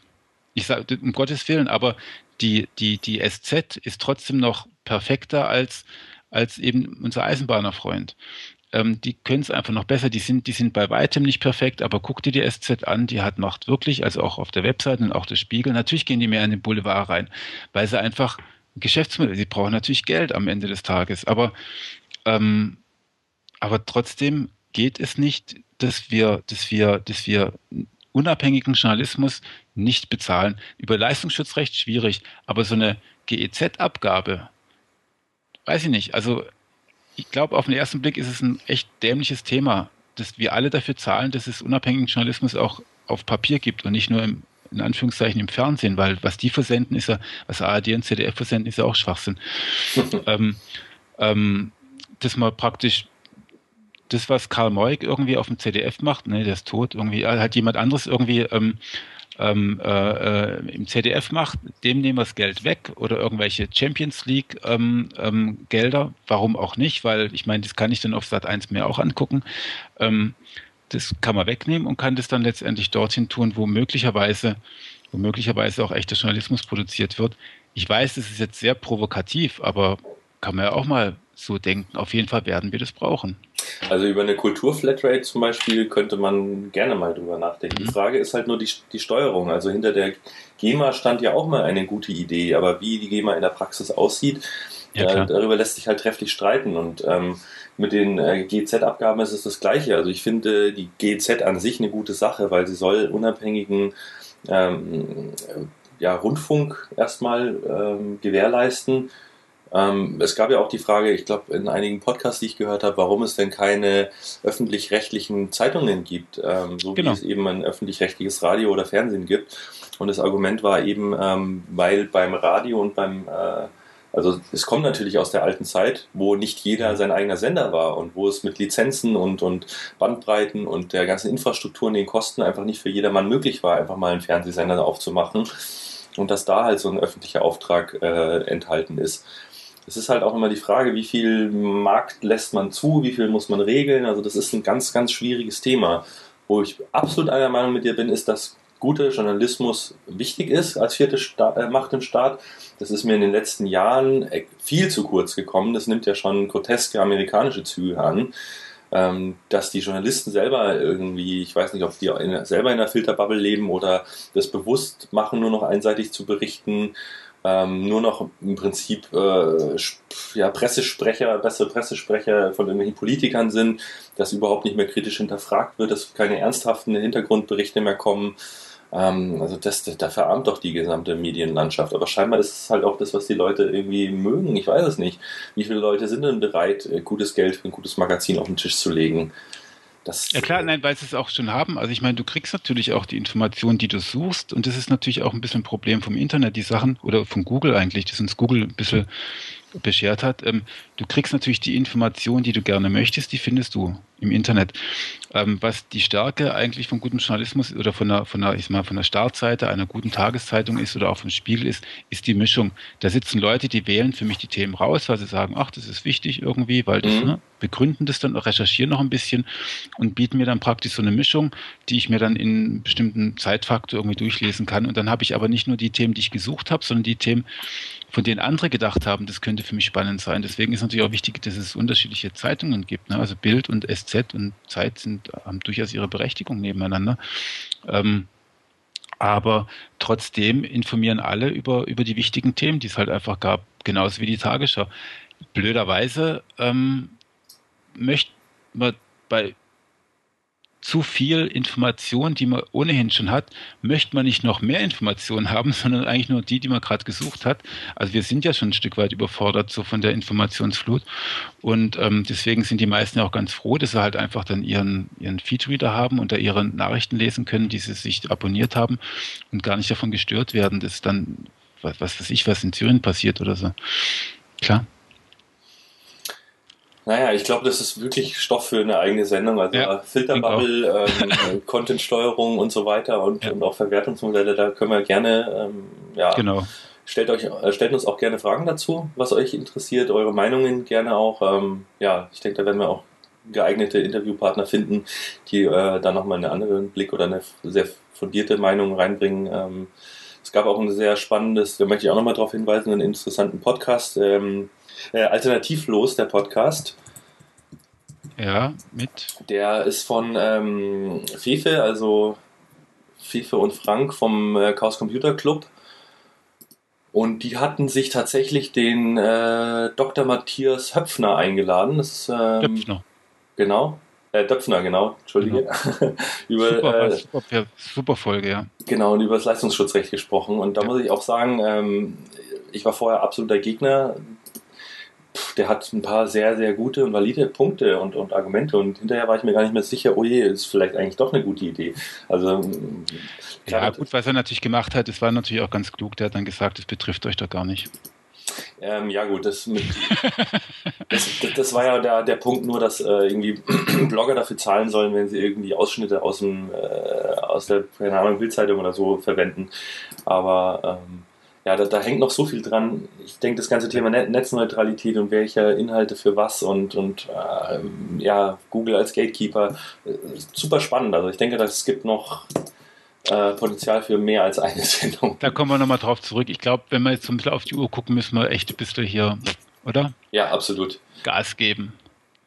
Äh, Leistungsschutzrecht haben wir damit, das haben wir alles auch irgendwie durch, genau. Ja, das sind jetzt einfach auch so die Themen gewesen, die uns in diesem Jahr irgendwie besonders aufgefallen sind, beziehungsweise die wir jetzt erwähnen wollten. Es gibt natürlich noch andere Sachen, die wir aufgeschrieben hatten, die auch wichtig sind und die auch in der SEO-Szene viel diskutiert wurden, Disavow-Tool und EMD-Update und Pi und Pa und Po. Ähm, aber ich bin überzeugt davon, dass ähm, ihr das ganz häufig und auch woanders auf die Ohren bekommt. Genau dann ähm, haben wir uns jetzt ja, haben wir uns jetzt ja mit dem Jahr 2012 ausführlich beschäftigt, wobei wir haben ja natürlich auch ein bisschen in die Zukunft geguckt. Jetzt schauen wir noch mehr in die Zukunft und ähm, bei mir ist es ja so, ich muss häufig, wenn ich denke, die Sachen aufschreiben, damit ich, damit ich auch weiß, was ich eigentlich denke. Und das habe ich ähm, Anfang des Jahres mit einem Beitrag gemacht, der heißt Zero Ranking Faktoren 2013 und welche Strategien nicht funktionieren. Und ähm, wir haben uns überlegt, dass wir einfach anhand dieses Beitrages uns mal angucken, was wird uns denn in den nächsten, in den nächsten zwölf Monaten so beschäftigen. Und da sind so ein paar Standards drinne. Ähm, die, die wir halt letztendlich ja auch auf allen anderen ähm, Blogs und auch in anderen Podcasts irgendwie hören. Also dass neue Faktoren einfach dazukommen und einer der wichtigsten neuen Faktoren ist ja der Autor. Meinst du, Kai, dass das so schon eine große Rolle spielt, der Autor jetzt schon? Mm, ja, ist mein, mein Gefühl schon. Also ich ähm, kann es immer nur, äh, sage ich mal, an der eigenen Domain irgendwie festmachen, was ich da so beobachte weil ich mir jetzt nicht äh, sonderlich viele SERPs angucke, wo Autorenprofile sonst irgendwie am Start sind. Aber da habe ich schon das Gefühl, dass es einen massiven Einfluss hat, ähm, gerade wenn man in vielen Google Plus Circles ist und da irgendwie einen guten Author-Rank hat, dass es dann auch einfacher ist, neue Themen äh, gut zu platzieren. Also ich habe schon das Gefühl, dass es jetzt auch schon ein, ein, ich weiß nicht, wie groß der Faktor ist, es ist immer nur so ein Bauchgefühl, was am Ende des Tages übrig bleibt, das ist klar. Aber ich denke, der wird auch zunehmend größer und es macht halt auch Sinn, irgendwo ähm, ja, ein bisschen äh, vom, vom Manipulativen wegkommen, seine Autoren festzumachen, weil ein, guter Autor schreibt guten Content und er wird sich auch nicht so schnell die Finger verbrennen und anfangen, anfangen mit seinem tollen äh, Autorenprofil dann irgendwelche Spammy-Seiten hochzuziehen und es damit zu verknüpfen. Äh, von daher glaube ich, dass Google da ähm, sehr schlaues äh, ja, ein schlaues Manöver irgendwie gelungen ist und ich hatte ja auch letztes Jahr schon äh, bei mir im Blog darüber geschrieben, dass der Autoren-Rank äh, der, der große Ranking-Faktor der Zukunft ist, ähm, weil ich mhm, ähm, das damals eben schon, das ist mir wie Schuppen von den Augen gefallen, dass eigentlich Google Plus im Moment mehr so ein, so ein Profildienst für Autoren ist als ein Social Network in dem Sinne. Mhm. Ähm, ist gut, ja, ist klug. Also ich, ähm, ähm, ich kann mich da auch dran erinnern, der Markus Tober hatte auf der SEO-Com vorgestellt, haben sie einen Test vorgestellt, was sie gebraucht haben, um einen Beitrag in den Index reinzubekommen. Und da waren halt echt richtig viele Tweets notwendig und wahnsinnig viele Facebook-Shares, ähm, aber nur gerade mal drei äh, Google Plus glaube ich, sogar nur. Ne? Und ähm, ich denke schon, das hängt dann wahrscheinlich auch wirklich mit dem Autor zusammen. Also weil den versteht einfach Google dann auch, wenn, wenn ein Autor vorhanden ist, weiß Google, was der vorgemacht hat, weiß, was er jetzt die ganze Zeit macht und weiß, auf welchen Seiten der auch sonst noch unterwegs ist. Es ist zwingend. Ich bin mir nicht so ganz sicher, ob es in ob es wirklich schon eine richtig große Rolle spielt, weil bei vielen oder bei wahnsinnig vielen Themen gibt es halt noch gar keinen Autoren. Also da gibt es halt einfach marktweit noch keinen Autor. Also wenn jetzt über ja. nicht, Gesundheitsthemen oder weiß ich, Shops oder sowas, da gibt es halt keine Autoren. Ne? Ja, daran krankt das ganze Thema noch, aber mhm. in dem Moment, wo es wichtiger wird, werden die Leute halt auch reingezogen. Also ich weiß nur beim, beim Fokus zum Beispiel intern in der Redaktion war das ein Riesenthema. Inwieweit können denn unsere einzelnen Redakteure Google Plus Profile ja. verwenden und einsetzen auf Focus.de? Was passiert, wenn die dann das Unternehmen verlassen? Und das sind ja auch viele auch arbeitsrechtlich relevante Dinge. Darüber hatten wir, glaube ich, auch schon mal in einem der äh, alten Online-Radar-Folgen gesprochen, so ein bisschen. Ähm, was ich gerade teste, ist, ob sich ähm, sozusagen das Vertrauen, das mein Autorenprofil hat bei Google Plus, was im Bereich SEO recht gut funktioniert, was ich beobachte, ob sich das auch auf andere Nischen übertragen lässt. Ähm, ich hoffe, dadurch äh, mache ich mir nicht die eigene Google Plus Reputation kaputt, aber ich finde das total spannend und probiere ja, genau. probier jetzt eben gerade so ein paar Nischen-Affiliate-Seiten mit diesem Autoren mal zu pushen und nicht großartig mit Links oder so, sondern einfach mal zu schauen, was funktioniert und ähm, habe dementsprechend auch immer noch ähm, sozusagen eine Schwesterseite die genauso hochgezogen wird, aber ohne den Autoren. Da versuche ich dann mal herauszufinden, ähm, wie, wie groß der Einfluss dann auch ist. Spannend. Also wirklich spannend. Ich meine, es ist tatsächlich, äh, aber, aber da merkt man ja auch schon, wie heikel das Thema ist. Ne? Also wenn man sich dann schon mal so einen, einen Ruf als Autor irgendwie zusammengesammelt hat, ähm, da möchte man dann auch keine Scheißseiten irgendwie damit äh, verbinden, weil da könnte ja wieder was kaputt gehen. Abgesehen genau. davon steht es nachher auch im Google Plus Profil. Ne? Also das ist natürlich auch eine spannende Angelegenheit. Aber genau darum geht es auch. Und bei ja, mir ist es genau. jetzt auch schon so, dass ich wirklich ein, ein flaues Gefühl im Magen habe, wenn ich so einen äh, viereinhalb Sterne Text von irgendeiner Content-Plattform dann mit meinem Autorenprofil veröffentliche. Ja, genau da gehe ich dann lieber dann doch nochmal drüber und formuliere was um und schreibe noch was dazu und mache da halt ja. wirklich einen guten Text draus, wo ich dann auch sagen kann, ja, den hätte ich so auch schreiben können, wenn ich die, mir die Zeit genommen hätte. Ähm, also es ist in beide Richtungen, glaube ich, ein exzellenter Schachzug von Google. Ja, werden wir sehen. Also ich bin, ich bin auch ziemlich, ich, äh, ich finde es zwingend, ich finde es äh, genauso zwingend wie Äh, das ist ja dann in dem Blogbeitrag noch weiter unten, wie diese Traffic-Daten. Ähm, ich bin überzeugt davon, dass die erstens schon verwendet werden und zweitens noch richtig, richtig, richtig wichtig werden. Ähm, ich hatte da heute ein Kundengespräch und ähm, da ist mir dann aufgefallen, dass die halt zwar schon Links aufgebaut haben, aber trotzdem, ich habe es vorhin ja schon mal erwähnt, 8% ihres Traffics nur über Verweise bekommen, also über andere Links bekommen. Und dabei ist mir dann aufgefallen, mh, hm, der PageRank eigentlich basiert nicht darauf, dass Links gesetzt werden, sondern dass Links gesetzt werden, über die auch Leute kommen können. Also mhm. basiert natürlich mathematisch nicht darauf, aber das ist natürlich der Gedanke, den, den äh, die bei Google da irgendwie auch eingebracht haben. Und, und ähm, wenn man das messen, also wenn Google das messen kann und Google kann das halt einfach mittlerweile oder zunehmend gut messen, ähm, dann wird es auch eine große Rolle spielen. Also da fand ich einen Vortrag vom, vom, vom Markus Tander auf der, auf der SEO-Com total super. Also das war, äh, ich, sein Vortrag war, er hat sich da ja, 400 Folien vorgenommen, die er dann auch durch, also in einem Marathon durchgeklickt hat. Ähm, da hat er sich, glaube ich, echt ein bisschen arg viel vorgenommen. Ich weiß nicht, ich würde mir so einen Stress nicht machen wollen an seiner Stelle.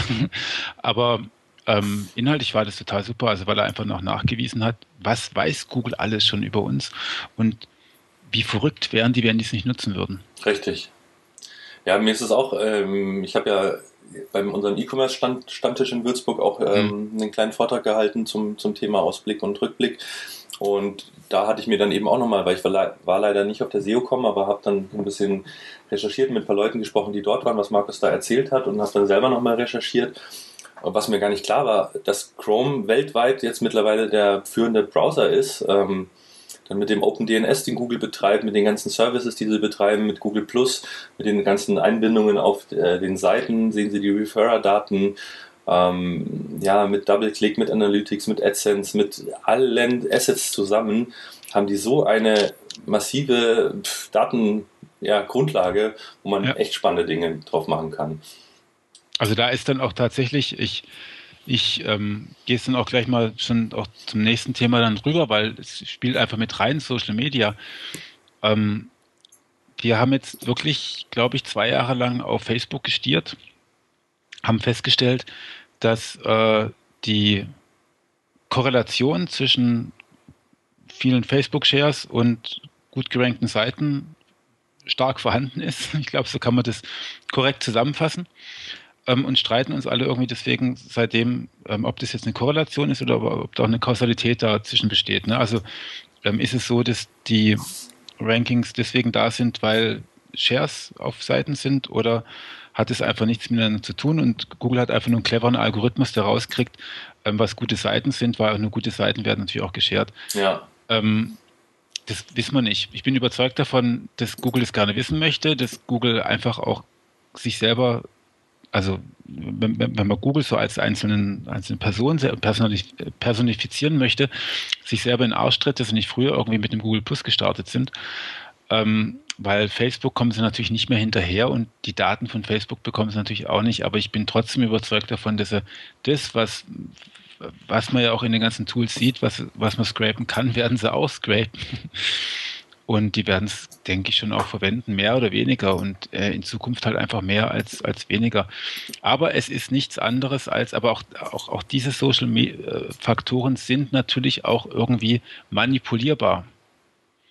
Äh, die Traffic-Daten da, dagegen nicht. Genau, genau. Also deshalb, das sind zwei Dinge. Ich meine, einerseits sind es diese abgeschlossenen neuen Welten, die es da gibt im Facebook. Ähm, innerhalb von Facebook sich zu bewegen oder auch innerhalb von irgendwie Apples Ökosystem, was mit dem Web an sich nicht mehr, nichts mehr zu tun hat. Also auch Inhalte zu, äh, Inhalte zu konsumieren und Inhalte zu teilen und zu kommunizieren, ob das jetzt über WhatsApp ist oder mal eben schnell was bei Twitter oder bei Facebook zu schreiben, anstatt zu bloggen. Das sind ja auch Dinge, die können Google nicht gefallen, weil diese Daten bekommen sie dann nicht mehr so ohne weiteres.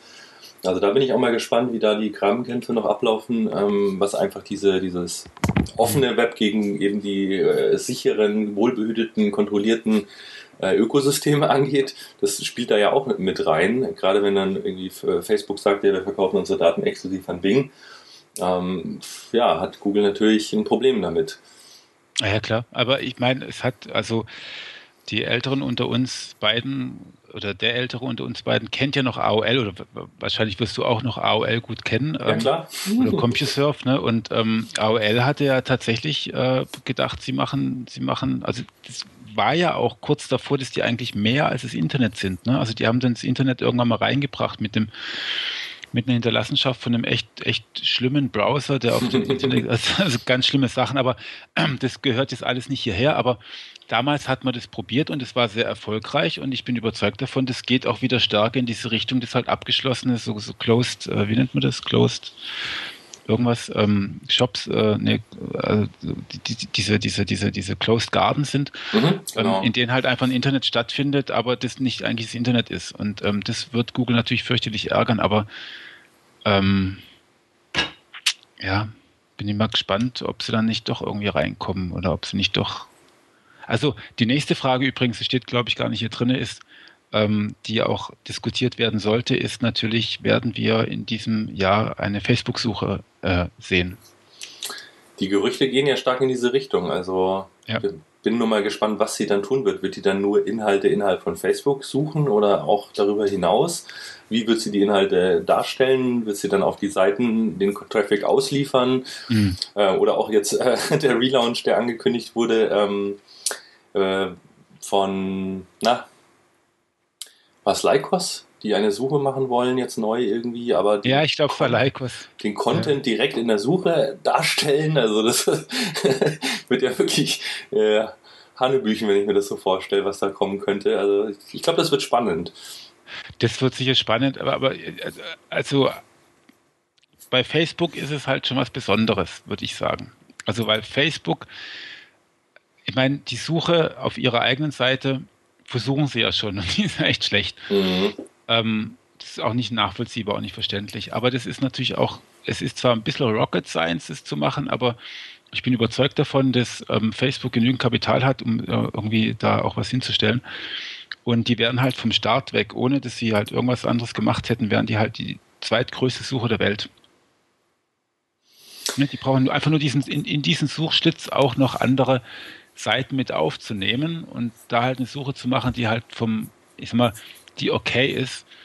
Ähm, und schon haben die, und, und das, die, die Seiten, die dann dort erscheinen, also auch externe Seiten, die werden dann vielleicht mit dem blauen Balken oben, so wie, so wie das bei den ähm, Klickdiensten irgendwie ähm, in Amerika teilweise ja auch ist, diese Empfehlungsdienste, ne, so, ähm, na, boah, fällt mir da also du meinst den, den Frame sozusagen von Facebook genau, behalten und drin haben und dann ja. kann man die Seiten drunter darstellen und das, du bist, du gehst halt praktisch nicht mehr aus Facebook, gar nie wieder aus Facebook raus.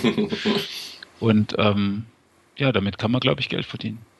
Ja, da bin ich wirklich sehr gespannt. Also ich glaube auch im Bereich der Suche an sich, ähm, ich meine klar, die Google-Suche hat sich ja immer weiter verbessert, aber ähm, vielleicht ist es auch noch nicht das Ende des, der Weisheit und auch nicht die Lösungen, die Google da jetzt präsentiert mit dem Knowledge Graph äh, und, und den eigenen vertikalen Diensten. Vielleicht äh, steht uns da auch wirklich mal eine Revolution mhm. ins Haus mit einer Facebook-Suche oder ähm, auch Bing ähm, hat ja jetzt äh, sucht ja gerade nach einem ähm, neuen Lead-Developer für das ganze Thema Suche. Also die wollen da scheinbar wirklich auch mal neu irgendwie anfangen. Ähm, ich bin mal gespannt. Also es kann ja nicht ja, ja. Zweck sein, dass Bing nur versucht, äh, Google möglichst na gut äh, nachzumachen. Da laufen sie immer hinterher.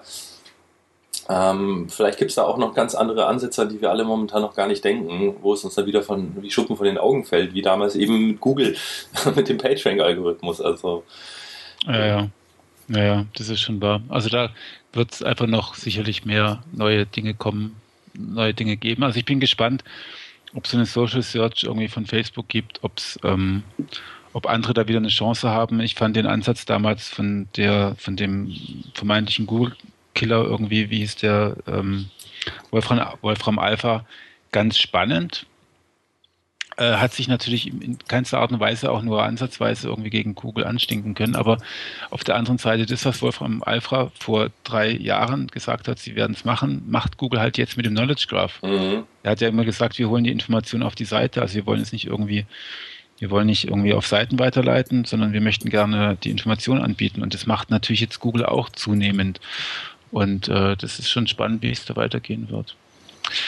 Ähm, Ja, Google Killer sind auch ein schönes Thema. Google Killer sind immer ein schönes Thema. Die gibt es halt einfach de facto nicht. Ne? So, so viele, wie es da schon gab. Ob das jetzt äh, cool war, dieses cool, soll man ja irgendwie cool aussprechen. Ah, ja, genau. Ja, ja. Oder äh, Blacko oder was ist da? Ja. Mal gucken. Blacko, Blacko ist super, super SEO-Tool geworden. Ich glaube, die nehmen sogar Geld dafür. Mittlerweile ist, es nicht mehr öffentlich, ja, genau. super. Wenn die Suche nicht erfolgreich ist, kann man die Daten zumindest nutzen. Genau. Ja, aber es ist ja, ich meine, klar, war auch meine erste Vermutung, als ich die gesehen habe, weil die haben echt einen guten Job gemacht, aber mhm. die haben halt vor allem bei Linkdaten, aber das ist als Suche halt völlig irrelevant. Also komplett. Na, lass uns noch ein paar andere Sachen angucken, die wir nächstes Jahr, worauf, also was ich mir auch, ich habe das in den Beitrag reingeschrieben, weil ich mir das selber auch vornehmen muss. Ähm, responsive Web Design. Also ähm, das passt auch ganz gut zu dem Local und zu dem Mobile, was du vorhin gesagt hast. Mhm. Äh, wir sind halt einfach mittlerweile umgeben von unterschiedlichen äh, Geräteformen und äh, oder Formfaktoren. Und ähm, tatsächlich ist es ja so, dass zwar immer noch ein geringer Prozentsatz der Seiten von Handys angeguckt werden, aber das Tablet spielt mittlerweile schon eine relativ große Rolle. Also wenn ich in meine, in, auf SEO-Book zumindest, gut, das ist natürlich, natürlich andere Leser als jetzt irgendwie bei bei Spiegel und Co., aber ich habe ja auch noch zwei, drei andere Statistiken, die ich mir angucken kann. Da wachsen die Tablets schon mittlerweile an. Und ähm, zumindest auch die Notebooks. Ich glaube, es ist schon ziemlich wichtig, dass man da ganz gut dargestellt wird. Erstens. Und zweitens bin ich überzeugt davon, dass Google das extrem ernst nimmt. Dass Google tatsächlich eine mobile Seite für extrem wichtig hält und dass die einfach auch sauber da drin abläuft und das eine Warum?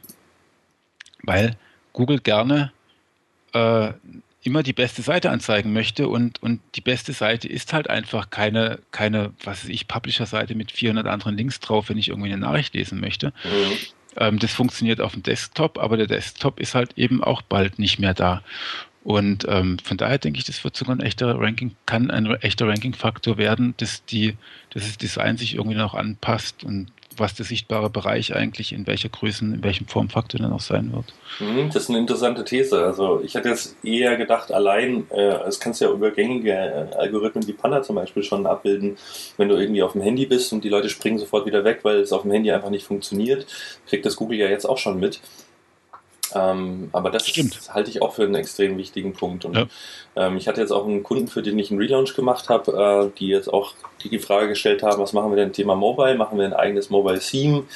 Ähm, und diese Responsiveness finde ich wirklich einen sehr schönen Ansatz. Ähm, es ist eine Herausforderung, vor allem für den Designer und dann auch natürlich für, fürs CSS, aber wenn man das mal gut gelöst hat, und da gibt es ja mittlerweile sehr viele schöne mhm. ähm, Praxisbeispiele, ist es echt super. Ob das dann jetzt ein 7 Zoll, ein 10 Zoll, ein 3 Zoll oder was auch immer ist, ist dann nämlich nicht mehr so wichtig. Und auch auf welcher Technologie das basiert oder äh, ja, finde ich, ja, genau. auch also sehr spannend. Wird, wird, wird, denke ich, ganz spannend werden und man sieht es halt eben auch. Ich habe ich hab, äh, ne, ein iPhone und ich habe dieses Nexus 7 von, von Google. Mhm. Und wenn man sich da die, die Spiegel-App auf dem einen anguckt und auf dem anderen anguckt, sieht man einfach, das ist Murks. Also da ist einfach die, die Tablet, äh, also auf dem iPhone sieht es super aus, aber wenn es dann zu groß gezogen wird, dann sieht es einfach wieder doof aus. Und ähm, ich denke schon, das ist, ein, das ist ein wichtiger Punkt und der hat, der hat sicher auch was mit der Verweildauer und der Bounce Rate zu tun. Ähm, darüber ist es natürlich auch gut messbar, da, da hast du schon sehr, sehr recht, aber ähm, da sollte man drauf achten. Das sollte man viel mehr drauf achten, auch wenn man in einer Werbeagentur sitzt oder wenn man bei irgendeinem Kunden sitzt und äh, große Bildschirme immer hat. Ähm, nein, nein, da, also nicht jeder läuft mit einem großen Bildschirm durch die Gegend. Ja, ja, das stimmt. Also da musste ich jetzt auch in letzter Zeit wieder dazu lernen, weil ich jetzt ähm, seit ein paar Jahren ja auf Mac arbeite und ich habe mir jetzt das neue Retina MacBook Pro geholt und ähm, habe dann meine Webseite mit einer wunderschönen ähm, Schrift versehen und irgendwann bin ich per Zufall mal an einem Windows 7 Laptop äh, gesessen mit 1024 und äh, und Internet mhm. Explorer und habe meine Webseite aufgemacht mhm. und ich habe echt fast, also das war ja ein Schock. Heulen, gell? Das ja. ist ja schrecklich. Also allein äh, wie die Font, dass, dass, der Font gerendert wird und was man dann sieht und also ganz schlimm. Und, und da habe ich jetzt auch ähm, ja bei vielen Seiten Mobile Themes deaktiviert, ähm, auf responsive umgestellt. Für meine eigene Seite sehe ich auch sogar, dass die Absprungrate, äh, seit ich das Mobile Theme ausgeschaltet habe, größer ist bei Mobile in Analytics, als wenn die Leute über den Desktop surfen. Also das ist, ist glaube ich, ein Thema, mit dem man sich nochmal intensiver auseinandersetzen sollte. Also Mobile Development gibt es jetzt auch ähm, im März eine Konferenz in Würzburg von der FH aus. Da bin ich auch mal sehr gespannt darüber. Da sind auch große ah, ja. Medienvertreter und Industrievertreter, ähm, BMW und, und Telekom und äh, noch so ein paar andere. Bin mal gespannt, was da äh, so ja, erzählt wird. Ja, ist wichtig. Also ich, ich habe mir das wirklich aufgeschrieben, weil ich mich da selber viel zu wenig drum gekümmert habe. Also ich ähm, müsste jetzt lange drüber nachdenken, wie jetzt eigentlich das SEO-Book auf dem Handy aussieht. Ähm, und das, wahrscheinlich wird es ziemlich peinlich aussehen. Und ähm, deswegen guckt mal da lieber nicht nach. Mhm. Äh, und ich äh, nehme mir vor, da mal drüber nachzudenken. Ja, und genau. ich glaube, was auch früher so ein bisschen immer das Thema war, ja, äh, mobil und auf dem Tablet, da gucken die Leute vielleicht mal rein, aber die kaufen ja auch nicht, das ist ja auch mittlerweile nicht mehr wahr. Nein. Also sowohl ich selbst als auch meine Freundin sitzen oft auf der Couch und bestellen dann genau. tatsächlich auf dem, auf dem iPhone ähm, einfach mal Zeug. Also PayPal funktioniert mittlerweile wunderbar mobil, ähm, eBay ja. Äh, großartig, die Amazon-App, also pff, ja, Mobile ist wirklich nicht zu unterschätzen. Wobei Mobile in dem Fall gar nicht stimmt, gell? Also äh, das, ein Tab Tablet, ich weiß gar nicht, ob mein Tablet das Haus hier schon mal verlassen hat. Ja, Tablets sind keine Mobile Devices, das stimmt. Das ist bei Analytics auch blöderweise inkludiert. Ich finde auch, das muss man ja. exkludieren, weil ähm, ja. gerade die 10 Zoll Geräte sind eher stationär für auf der Couch. Genau. Würde ich auch nicht unter Mobile betreiben. Ja, genau, genau. Gut, Local ist natürlich ein wichtiges Thema da können wir vielleicht auch mal dann jemand, da fällt mal jemand ein, den man einladen könnte. Ja, das wäre auch super, ähm, dann eine eigene Sendung drüber zu machen. Das liegt mir auch sehr am Herzen, das ganze Thema habe ich ja auch ziemlich viel drüber geblockt im letzten Jahr. Ähm, auch das ganze Venice-Update. Also ich mache ja auch immer Keyword-Auswertungen, bei wie viel Prozent ähm, ja, die Places-Einblendungen da sind und mhm. das äh, nimmt so massiv zu. Das ist, glaube ich, vielen SEOs noch gar nicht so bewusst. Also mein letzter Blogartikel war ja irgendwie mit äh, drei Backlinks vor Zalando ranken zum Keyword Schuhe, wo es tatsächlich irgendwie Eduard Meyer über Places geschafft hat, vor Zalando zu stehen. Mhm. Und das, äh, glaube ich, sollte man auch nicht unterschätzen. Also sowohl ja, ja. bei den nicht, nicht lokalen Seiten auf lokale Terms zu optimieren, ist dann nicht mehr so sinnvoll, wie auch, äh, ja, wenn man ein lokales Angebot hat, das eben in Places vernünftig zu positionieren. Ja, ja, aber ich glaube, das ist echt ein super komplexes Thema, weil der eigentlich Mobile echt noch definitiv dazu kommt, dann dieses, dieses, dieses Local-Based Services und pipapo. Also da müssen wir uns echt mal jemanden einladen und mhm. gehen das mal echt in Ruhe durch, auch, auch was da die Geschäftsmodelle eigentlich sind, weil ich, das, das ist ja nicht, ich bin mir gar nicht sicher, ob das jetzt irgendwie so clever ist, ob wenn Zalando Mobile, ich, ich weiß es nicht. Also das ist echt so ein Thema, da muss man echt mal mit jemandem reden. Ja, sehr gerne. Können wir gerne machen. Also ich denke, da gibt es auch neue Geschäftsmodelle. Also mir ist es aufgefallen, ich hatte mal eine ähnliche Idee, nur ganz kurz, ähm, einfach so eine Art ähm, virtuellen Flohmarkt zu machen. Also jetzt nicht wie bei eBay, dass mhm. du die Dinger verschickst, sondern du sagst, äh, hier bin ich gerade, zeig mir doch mal die, was weiß ich, Plattenspieler oder Schuhe im Umkreis an, wo ich mhm. einfach hingehen kann, klingeln kann und sagen, ja, hier, ich hätte es gern. Ähm, und da gibt es jetzt eben ein Startup, die äh, ausschließlich auf iOS gestartet sind. Die haben nicht mal eine Webseite. Ähm, ich muss mal ganz kurz schauen, wie es heißt. Ich werde es auch auf jeden Fall verlinken. Und Meinst du why, why Own It? Ähm, nee. nee. Weil das ist auch so, geht so ein bisschen, bisschen in die Richtung. Das sind halt, ah nee, genau, da geht es um, ums Ausleihen. Das ist auch nur eine App, das ist keine Webseite. Und du kannst praktisch sagen, du gibst da ein, was du besitzt und was du bereit bist zu verleihen. Und wenn du dann irgendwo unterwegs bist und dann kann auch Buch, Buch könnte ich mir mal bei dem ausleihen und dann kannst du da hingehen, das Buch ausleihen, musst du mal halt wieder zurückgeben. Ah ja, das ist ja auch super spannend, ja. Mhm. Auch, glaube ich, nur App irgendwie. Ne? Also. Ja, man, man hat es ja auch gesehen äh, mit, mit Instagram, die auch als reine App gestartet sind, die für ein äh, Schweinegeld verkauft wurden ähm, wie gut dieses Thema Mobile Only irgendwie auch funktioniert oder Mobile First, was ja auch viele jetzt so als ihr Motto irgendwie ausgerufen haben. Das ja, wobei mit Instagram würde ich sagen, da lag, glaube ich, irgendein Wochenende mit den Gründern und Mark Zuckerberg irgendwie dazwischen, da haben die vielleicht auch viel, einfach nur verdammt viel Alkohol in, in, den armen Kerl reingeschüttet und danach hat er gesagt, okay, kaufe ich für eine Milliarde. Also einen anderen sinnvollen Grund kann ich ja nicht sehen. Eine ja. Milliarde? Vielleicht war das ja auch, ähm, wie sagt man das, ähm, Higher, Higher Acquisition, nee, Equi, Higher, also dass man quasi die Firma aufkauft, weil man eigentlich die Leute will. Das kann natürlich auch eine Rolle gespielt Zehn haben. Mitarbeiter. Ja, aber wenn es die zehn Köpfe sind, die dann für Facebook das neue Projekt irgendwie rocken, wer weiß. Ich weiß nicht. Also da würde ich, da würde ich, da würde ich, da würde ich den 10 oder nicht 8 von den 10 würde ich dann Abwerben. 20 Ja, Millionen, 20 Millionen Euro auf den Tisch legen, würden die auch kommen, oder? ja das ist, Ich finde es echt spooky. Also das fand ich so eine ganz komische Kiste letztes Jahr, wo ich gedacht habe, verstehe ich gar nicht. mh, Ähm, zumal das ja einfach, ich meine, kennst du Instagram? Ich meine, das ist schon schick, aber das ist nicht eine Milliarde Euro, äh, eine Milliarde, eine Milliarde Dollar wert. Also Nee. echt nicht äh, geschenkt. Ah, übrigens, es war äh, Staffel, heißt es, äh, heißt die App. Staffel, der mobile Flohmarkt. Könnt ihr euch ja mal Nichts angucken. ist- Genau. Werde ich mir mal angucken. Ja, ist auch sehr nett gemacht, auch so ein bisschen wie ähm, äh, Pinterest. Also du kommst rein und siehst erstmal nur Bilder und kannst dann auf die Bilder klicken, kriegst dann erst die Beschreibungen. Also ist alles, ist, ja, ist eine coole Idee. Schön. Noch zwei Sachen, die sich verändern werden, meiner Ansicht nach im nächsten Jahr. Und das eine ist die Werbung auf den Seiten. Ich glaube, dass wir, dass Google zunehmend darauf achten wird, dass nicht zu viel Werbung auf den Seiten ist, es sei denn, es ist vielleicht Google-Werbung.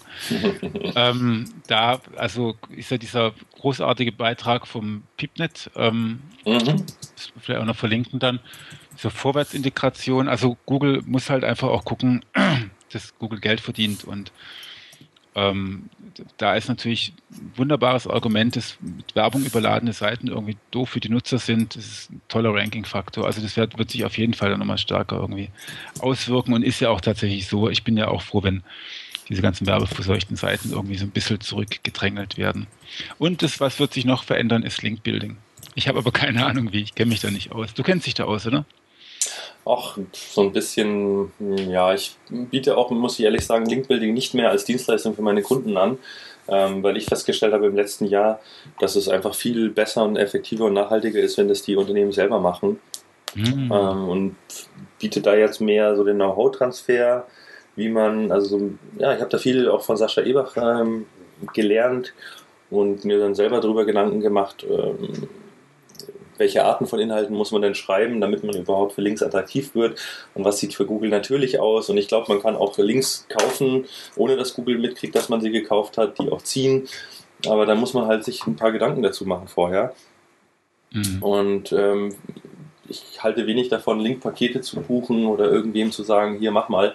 Ähm, ich habe auch auf der W&V ähm, auf dem Seminar vom 121 Watt aus äh, über äh, Agenturen versus Inhouse-SEOs gesprochen und da auch gesagt, wenn ihr eine Link-Building-Agentur beauftragt, dann ist mein Tipp eigentlich die, äh, den KPI sozusagen, der Faktor, nach dem die Links bewertet werden, äh, den äh, eingehenden Traffic wirklich zu, herzunehmen und zu sagen, die Links, die mir echte User bringen, sind die guten Links und die will ich haben. Und äh, alle anderen, auch wenn das ein PR9 was auch immer, wie viel IP-Pop äh, der, die Domain auch immer hat, aber wenn der Link nicht relevant ist, nicht geklickt wird, weil er im Footer ist oder wenn er versteckt ist oder irgendwo ganz unten oder ganz klein oder einfach nicht passt oder selbst der Beitrag äh, auf dem Portal nicht gelesen wird, weil er irgendwo reingemogelt ist, dann kann doch dieser Link auch nicht wirklich was bringen.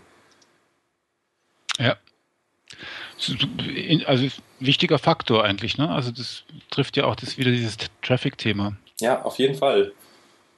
Genau. Und ist auch der einfachste, der einfachste Lackmustest ist ja für einen Link ist, ob dann darüber Benutzer kommen. Wobei man muss natürlich auch ah, man muss natürlich auch sagen, es gibt auch andere Links, die noch wirken. Ja, das möchte ich ja nicht ausschließen. Also ich, Mhm. das, das sage ich auch gar nicht, dass die Links, die nicht geklickt werden, nicht. Ja, ja, genau. Aber perspektivisch und langfristig und nachhaltig sollte ich immer versuchen, ähm, die Links zu kriegen, die mir am besten sogar noch relevante User liefern.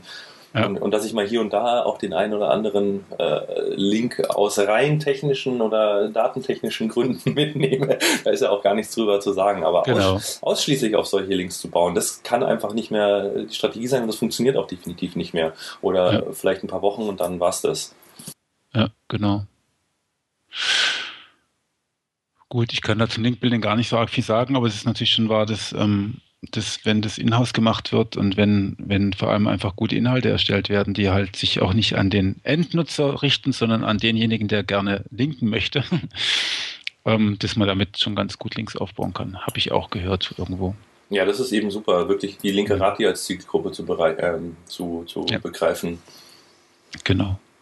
Lass uns noch ein paar Sachen ansprechen, die ich dann noch in dem Beitrag drin habe, die sich im nächsten Jahr nicht ändern werden. Nicht heißt nicht, dass sie nicht wichtig sind, sondern dass sie sich meiner Ansicht nach relativ wenig ändern werden. Und zwar ist es klassisches On-Page.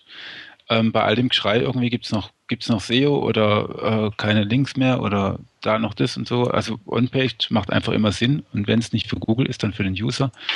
Keyword-Targeting wird auch immer wichtig sein. Also äh, mit Keyword-Targeting meine ich auf der einen Seite, dass man natürlich schon über solche Sachen spricht wie äh, Keyword Density natürlich nicht, aber WDF, PIDF und über alles Mögliche. Aber vor allem ähm, ist halt der wichtigste Faktor, äh, denke ich, das ist die Grundlage von dem ganzen SEO, das wir auch on Page machen, ist, äh, ich muss erstmal wissen, worum geht es eigentlich. Eigentlich also, ist es doch die Informationsarchitektur der Seite, die da eine große Rolle spielt, oder? Äh, also welche Seite ist für welches Thema, mit welchen Keywords wird welche Seite quasi. Ähm, ja, aber ich finde äh, einfach mal einen Schritt vorher, was sind, äh, also welche, welche Fra Fragen stellen meine User an Google, für die ich auch gefunden werden möchte? Ja. Also, ja, ich davon viele habe, dann kann ich, da hast du völlig recht, dann kann ich Informationstechnologie aufbauen und dann gehe ich rein erst ins, ins, ins eigentliche Targeting auf der eigentlichen Seite und dann schreibe ich 18 Mal das Keyword rein. nee, aber ähm, das ist für mich bei den Kunden auch immer der schwierig, die schwierigste Hürde, denen zu sagen, ihr wisst doch vielleicht noch gar nicht, wofür ihr eigentlich gefunden werden wollt. Ja, eine gute Keyword Research ist das A und O. Also ganz ehrlich, ja. du kannst keine SEA oder SEO-Kampagne machen ohne eine gute Keyword Research, weil wenn du nicht weißt, wofür du gefunden werden willst, dann macht eine Messung, also ich kann da mal eine kleine Anekdote erzählen. Wir haben einmal ein Projekt übernommen von einer, das war damals noch bei Blue Summit, die, äh, da kam der Kunde über eine klassische Agentur, also eine richtig klassische, große Werbeagentur, die mhm. man auch kennt und die hatten mit den Kunden, bevor sie auf uns zugekommen sind, eine Liste von Top 30 Keywords definiert, die auch in Stein gemeißelt waren und nach denen wurde gemessen. Und die waren sowas von irrelevant. Das waren, waren natürlich schon Begriffe, die irgendwo naja, mit dem Unternehmen assoziiert wurden, aber die halt für die Art des Produkts und für den, den Traffic, den sie wollen, halt völlig unpassend waren. Und dieses äh, SEO-Projekt an sich war eigentlich ein großer Erfolg, weil der relevante Traffic konnte massiv gesteigert werden. Die guten Keywords, äh, ja, haben sich auch äh, gut positioniert, aber da waren halt einfach Begriffe dabei, für die konntest du mit dieser Seite einfach nicht in den Top 10 ranken. Mhm. Ähm, ich darf jetzt da nicht zu viel verraten, weil sonst wird schon, kann man schon wieder raushören, was es war. Mhm. Ähm, aber im Endeffekt war es dann wirklich so, dass das Projekt, obwohl es super gelaufen ist, äh, firmenintern eigentlich kein großer Erfolg war, weil eben ursprünglich mal diese Ziele festgelegt wurden, die nicht äh, sinnvoll ja. und nicht erreichbar waren. Schlimm, oder? Sowas. Und das war, das war, ja, das war wirklich schrecklich. Ja. Also der Ansprechpartner, der hat es dann Gott sei Dank auch irgendwann verstanden, aber der musste sich seinen äh, wiederum Vorgesetzten, das ist halt immer auch Konzernpolitik ganz viel, das wirst du wahrscheinlich auch kennen von größeren Kunden. Oh ja ähm, wo es dann gar nicht mehr darum geht, ob das Projekt erfolgreich ist, sondern als, ob es einfach als solches verkauft werden kann. Und, und ach ja, sowas, also Firmen. Ja, ja, das ist aber wirklich, also das ist auch wirklich da, du kannst stundenlang in Workshops mit den Leuten rumsitzen. Ich habe das am Anfang ist mir das immer wieder passiert. Also du arbeitest mit denen dann wirklich das ganze Projektgruppe zusammen, du arbeitest dann wirklich an den Details und du, du machst und tust und, und gehst da raus und in der Mittagspause ähm, redet man mal darüber, ja, äh, aber wir müssen uns nochmal darüber unterhalten, dass die Keywords ja noch irgendwie passen müssen, weil das, was Sie jetzt da vorhin als Beispiele genannt haben, ist nicht so hundertprozentig. Ne? Doch, die Keywords, sonst will ich für gar nichts anderes gefunden werden. Auf, okay. auf jeden Fall. Äh, schlimm. Also, ja, weil ja. arbeiten alle in eine Richtung, aber halt in die falsche. Ja, also das mache ich mittlerweile, ich gehe so weit, dass auch Kunden, die kommen und sagen äh, bei einer Anfrage, sie wollen zu dem und dem Keywords gefunden werden oder die wollen irgendwelche Garantien, ähm, dass sie bei dem Keyword in der und der Zeit mindestens da und da hingehen, äh, dass ich die rigoros ablehne oder zumindest die erstmal aufkläre, was meine Art der Dinge ist und wenn die damit nicht konform gehen und das nicht verstehen, dann lasse ich das lieber bleiben, weil ja, ja, ähm, klar, das geht eh nicht. Also, da, da, da, da, kannst du beide Seiten gar nicht mehr zufrieden ja. machen mit so einer Herangehensweise. Ja, ja, ja. Nee, also Keyword-Recherche gehört halt irgendwie dazu. Ich meine, da gibt es ja auch gute Tools dafür, habe ich gehört. Ähm, ja, das beste Tool, das beste Keyword-Tool mit Abstand ist einfach äh, immer noch das Gehirn. Muss ich ehrlich das ist sagen. nicht schlecht, ja, das habe ich auch gehört, ja. also Keyword-Tools können immer nur eine Unterstützung sein, aber der ja. Mensch, der es macht, also ist immer mehr ja, wert. Ja, klar. So, jetzt machen wir noch ein paar andere Daten, ein paar andere Sachen, die sich nicht verändern. Medieninhalte werden wichtig, weil Universal Search irgendwie echt eine Relevanz hat. Technische Brillanz finde ich einfach auch, äh, das muss man ja auch mal gesagt haben. Mhm ähm, dass es, äh, wir befinden uns nicht in einer Welt, in der man eine Webseite baut und zehn Jahre später noch auf der gleichen irgendwie rumarbeitet und irgendwie versucht, dann da noch das Keyword fünfmal reinzumachen oder den Title Tag irgendwie zu optimieren, sondern wir müssen halt einfach mit der Zeit gehen und es geht nicht darum, das zu machen, was Google will, sondern das zu machen, was einfach Sinn macht und da macht halt HTML5 macht halt irgendwie, also damit kann man halt einfach was machen. Ja. Man kann, man kann mit Snippets was machen und so weiter und es ist halt einfach ein technisches Business und kein, kein Ponyhof. ja, äh, ich würde ganz gerne noch, weil du jetzt über die Medieninhalte so ah, schnell ah, okay. äh, drüber geflogen bist, noch eine Sache. Ich habe äh, den Vortrag von Sascha Pallenberg, den wir wahrscheinlich alle kennen. durch, wir alle, ja. Durch die ähm, etwas, naja, äh, ihr wisst alle, SEO, äh, hier Link, nee, wie war das? Der Tsunami im Wasserglas. genau. Und der hat jedenfalls auf der Republika einen Vortrag äh, darüber gehalten, wie er Geld verdient mit YouTube-Videos. Und das solltet ihr euch alle unbedingt mal anschauen. Ich will jetzt gar nicht so viel dazu sagen, da können wir gerne nochmal eine Sendung drüber machen. Schaut es euch wirklich an.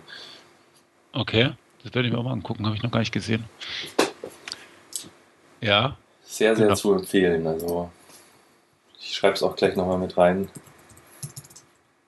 So, jetzt kommen wir nochmal hier. Verständnis für den User, klar, Keyword-Recherche haben wir eigentlich schon mal drüber gesprochen. Benutzerverhalten spielt auch äh, unverändert eine große Rolle.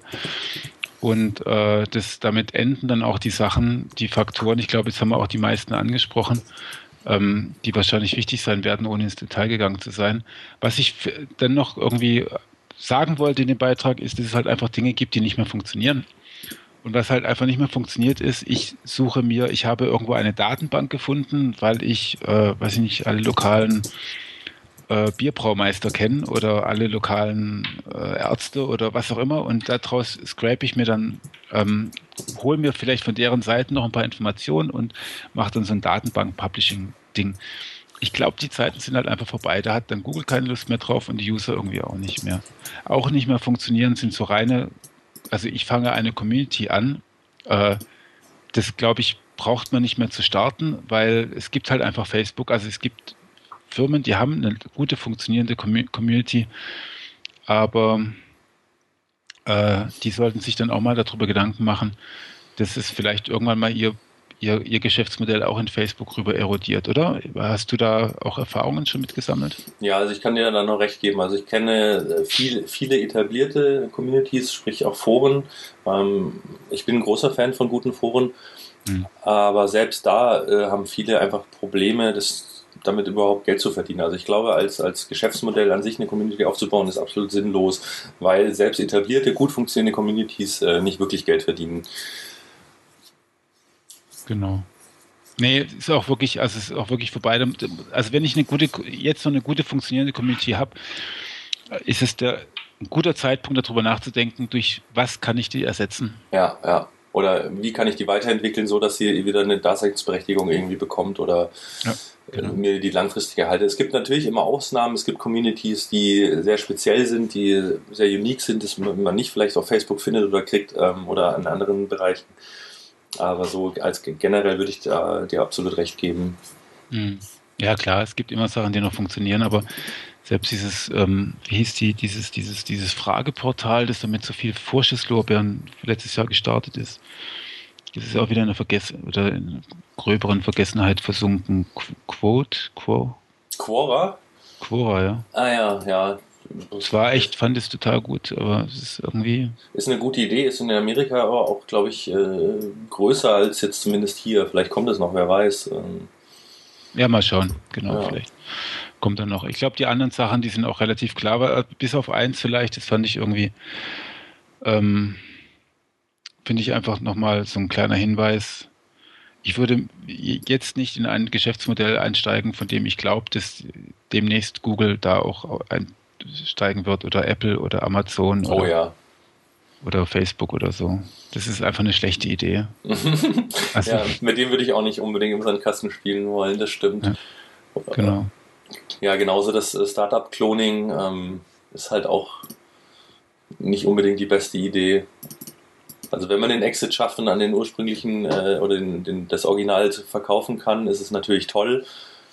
Aber Wie viele schaffen das? Das war, das war damals Alan, äh, wie, wie hießen die? Alando die, war das von eBay, genau. Und ich meine, gut, die Ja. StudiVZ-Gründer haben auch gut ausgecasht, auch wenn es dann nach den Bach runterging. Also es gibt schon noch Erfolgsgeschichten, aber grundsätzlich, äh, hm, ist schon schwierig. Also es Ja. ist auch, also dann lieber irgendwas total Cooles machen, so wie Instagram äh, oder was irgendwie was machen, was gut zu einem anderen passt und darauf warten, dass man gekauft wird. Das ist, glaube ich, cleverer, als irgendwie so anzugreifen. Das Ja. ist irgendwie, dann, dann lachen die immer so. Es macht übrigens auch keinen Sinn, sich verkopft irgendwas anderes einfallen zu lassen, wie man an dem, und endlich kann ich das mal in einer Öffentlichkeit sagen, ähm, wie dieses, ich habe den Namen sogar schon wieder vergessen, dieses, dieses ähm, Portal aus Berlin, das da so gehypt wurde. Ähm, meinst du Wunder? Äh, nee, die, die, die, auch die haben ja einen ordentlichen Job gemacht. Ähm, aber das war wirklich so ein Superhype irgendwie. Da haben, haben selbst, die, selbst die normale Presse hat darüber berichtet und wie toll das irgendwie sei und es dann völlig in, völlig in Gott, irgendwas mit Gott. äh, nicht Amen? Doch, Amen, genau. Ach, Amen, ja, okay. Ja, stimmt, Amen war auch ein Riesenhype, genau. Ach, Das jetzt. ist ja ein Schwachsinn. Genau. Aber lassen wir es einfach weg. Man muss ja nicht andere bashen irgendwie. Das Ja, da gibt es auch mehr so Portale, die, ich meine, mit, mit, mit, äh, wie heißt das, wo man immer einchecken muss und auschecken. Äh, so. ja, genau. Four- Foursquare. Foursquare, genau. Ja, super, ja. Äh, ja, und dann? Ja. Das war jetzt zumindest mal keine deutsche Erfindung, weißt du? ja. Ach, Amen, war, war das ein deutsches Startup? Amen ist, ist ein Berliner Start-up und die Ah, haben ein krass. absolute Vorschusslorbeeren und die super, die revolutionieren alles, aber das ist halt einfach Wow. verkopft. Ja. Ja, stimmt, die, die haben ja sogar im Silicon Valley großen äh, Anklang gefunden. Deshalb dachte Ja, ich, das kommt aus ja, den Ja, USA. nein, nein, nein, das war Wow. echt. Das naja, geschenkt. Machen wir hier weiter. Mhm. Äh, ich glaube aber, damit sind wir jetzt auch durch die, durch die, durch die Punkte so durch und den Beitrag so ganz so lange, arg lange kann ich da auch gar nicht mehr gucken. Ähm, wir haben uns, du hast noch einen anderen Beitrag mitgebracht, ne? den wir uns noch angucken wollten. Ja, genau. Ähm, der ist mir, ich glaube, äh, heute Morgen oder gestern Abend, eins von beiden, ähm, über meinen Twitter-Account geflogen. Ähm, fand ich super spannend. Das sind einfach 100 Dinge ähm, oder ja, 100 Lessons learned from 10 years of SEO.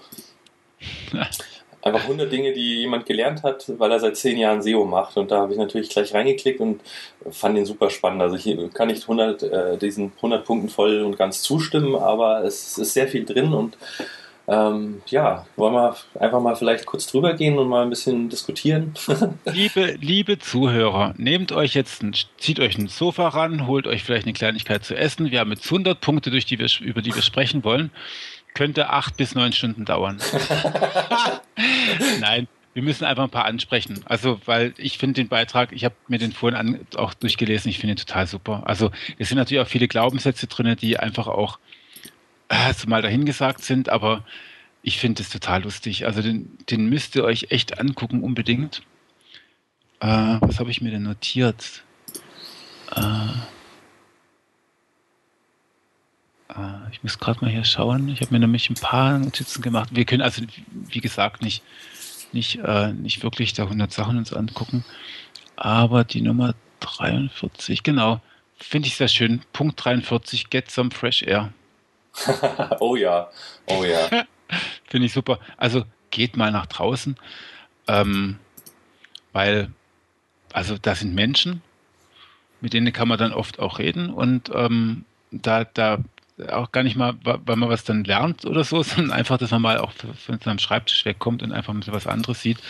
Ähm, ein weiterer Punkt ist dann, kommt dann auch weiter unten, ist nämlich, dass SEO gar nicht alles ist.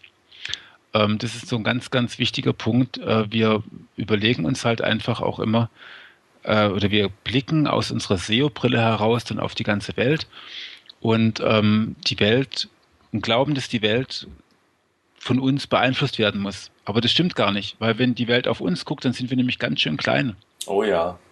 Und das dürfen wir niemals vergessen. Ein bisschen, wie du vorhin gesagt hast, ein bisschen Demut ist immer ganz gut. Ja, auf jeden Fall. Und ich denke, das wollen wir ja auch jetzt im neuen Online-Radar ähm, euch mit, mit, an die Hand nehmen und äh, gemeinsam über den Tellerrand steigen und gucken, was es da noch für spannende Dinge gibt. Ähm, also rausgehen kann ich auch nur empfehlen. Ähm, ich wohne ja jetzt sehr ländlich, die Natur äh, mal zu genießen und auch mal ja, keine Medien zu konsumieren, tut wirklich sehr gut und bringt einen auch wieder auf andere Gedanken. Und gerade auch wenn man äh, kreativ arbeitet, was ja ein SEO äh, sollte, dann ist es extrem wichtig, auch mal rauszukommen aus der Tretmühle, weil wenn man immer nur jeden Tag äh, immer das Gleiche tut, dann kommt man nicht auf die guten Ideen. Dafür braucht man Abstand, dafür braucht man Beschäftigung äh, mit anderen Themen und auf einmal macht es Pling und das Gehirn hat irgendwo im Hintergrund was zusammengewurstelt und man hat eine zündende Idee. Also das ist mir schon oft so passiert, gerade wenn ich dann mit etwas völlig anderem zu tun habe, kommen dann wiederum die guten Ideen für mein Business. Ähm, kann ich oh ja. nur empfehlen. Oh ja, genau. Bei anderen Sachen, die hier drin stehen, ich finde es einfach wirklich super. More isn't always better. Also es ist einfach auch so, ne? Also nur weil jetzt irgendwas gut läuft, würde ich nicht unbedingt noch mehr Öl reingießen. Ja, ja, da muss man auch also über einfach nicht, nicht aufpassen, dass man nicht überpaste irgendwo. Ja, genau, das ist nicht gut. Oder hier fail fast. Also Fehler sind erlaubt. Äh, Fehler finde ich auch immer wichtig. Sind gar nicht wichtig, also wird auch überschätzt, aber sind halt einfach erlaubt. Meine, jeder macht Fehler, aber wenn, dann soll man bitte schnell den Fehler machen, schnell erkennen und dann irgendwas anderes tun. Ja, und vor allem daraus lernen. Also eigentlich Fehler machen ist erlaubt, nur man sollte die Fehler nicht zweimal oder mehrfach machen. Mhm. Ähm, was ich auch super fand, war Punkt 3, don't obsess over rankings and traffic. Think smooth monthly, ja. not daily or weekly. Also wirklich nicht jeden Tag reinschauen und äh, das ist doch so was von Quatsch. Also ich ertappe ja. mich auch immer öfter dabei, dass ich dann doch wieder äh, reinfalle und ja, gut, bei Systrix kriegen wir eh nur die Werte wöchentlich. Das ist, glaube ich, auch gut so, weil wenn es auch noch, oh Gott, täglich für alle Webseiten, nein, danke. Aber der langfristige Trend ist ja eben wichtig. Und wenn es mal ein bisschen rauf, ein bisschen runter geht, mein Gott, also da gibt es ja auch genug Google-Patente, die euch da austricksen sollen, wenn ihr gute Links aufgebaut habt, dass es erstmal runtergeht ähm, und solche Dinge. Äh, von daher langfristig betrachten. Mhm. Punkt 100, wenn wir jetzt gerade beim ersten, also wenn wir ganz am Anfang waren, ich springe mal ganz nach hinten. Punkt 100, you can't outsmart Google. Oh ja. äh, wer das glaubt, der ist einfach größenwahnsinnig oder irgendwie von einem anderen Stern. Ähm, natürlich kann man Google austricksen, das geht schon eine Zeit lang gut, aber äh, auch nur, wenn man unterm Radar fliegt, also kleinen Umfang schon. Ansonsten würde ich nicht empfehlen, irgendwie zu denken, dass man klüger ist als Google. Ja, und vor allem, was ich an der Stelle nochmal sagen muss, äh, wenn man selber einen Weg findet, weil man sehr schlau ist und viel ausprobiert und man findet noch eine Lücke, die vielleicht in einem Bereich irgendwie funktioniert, zumindest eine Zeit lang, sowas gibt es, keine Frage. Aber dass man irgendwo in irgendeinem Black Hat Forum äh, von irgendjemandem was angeboten bekommen, was dann 199 Dollar kostet. Und das ja. ist die Möglichkeit, Google auszutricksen. Ja, ganz ehrlich, warum sollte der das euch für 199 Dollar verkaufen, wenn es so gut funktioniert? Also pff, es gibt immer noch so viele Leute, die auf sowas reinfallen. Ähm, ein bisschen überlegen hilft manchmal. Ja, das tut manchmal weh, aber es, es hilft dann auch. Äh, Genau, sollen wir noch ein paar raussuchen? Oder? Ja, wir können ja mal drüber fliegen, was uns noch so ins Auge spricht. Äh, SEO ist never done, kann ich auch nur bestätigen. Man ist oh ja, habe ich gerade auch gelesen. Ja. ja. ähm, ja. Das ist irgendwie Learn to say no. Oh ja, Idee. oh ja. Äh, vor allem im Kundenkontakt auch, das kann ich das nur empfehlen, aber es auch in anderen Sachen. Also ähm, wenn, wenn, wenn man gerade bei der Zieldefinition, ich bin ja so ein bisschen äh, Projektmanager auch und wenn man irgendeinen Arbeitsauftrag bekommt, weil man Inhouse-SEO ist oder halt in einer Agentur bekommt man einen Auftrag oder so. Und dann wird gesagt, das, das und das muss man machen, dann ist es echt extrem gute Reaktion, immer gleich erstmal zu sagen, ähm, ja, aber ich mache jetzt nochmal ein Rebriefing, ich erkläre jetzt nochmal, was wir da wirklich machen können und vor allem, was wir nicht machen können. Mhm. Was da nicht automatisch mit drin ist, weil bei jedem Projekt oder ziemlich häufig passiert es halt eben auch, ha, ha ich habe gedacht, das gehört da automatisch dazu, dass die Seite, weiß ich nicht, jetzt irgendwie in HTML5 gebaut ist oder irgendwie Red Snippets hat oder Pipapo, das, das macht man doch heute irgendwie. Ne? ist dann die Reaktion auf ein eigentlich ansonsten sauberes Projekt. ähm, ich habe mir da eigentlich mehr erwartet. Guter und deswegen Punkt. muss man von vornherein sagen, nee, äh, folgende Sachen machen wir nicht und das verstehe ich halt einfach auch bei dem Learn to Say No dazu. Ja, ja. Ja lieber ganz, vorher als nachher. Ganz klar drüber reden, was sind die Erwartungen, was sind mhm. die echten Erwartungen, was ist drin. Also da lieber, lieber einmal zu viel so ein bisschen schwäbisch äh, alles vorplanen und durchdiskutieren, aber sonst gibt es eben falsche Erwartungen. Ähm, und was ich auch leider spät oder fast schon zu spät in meinem Berufsleben gelernt habe, ist auch dem Chef oder anderen gegenüber, auch Kunden gegenüber Nein sagen zu können.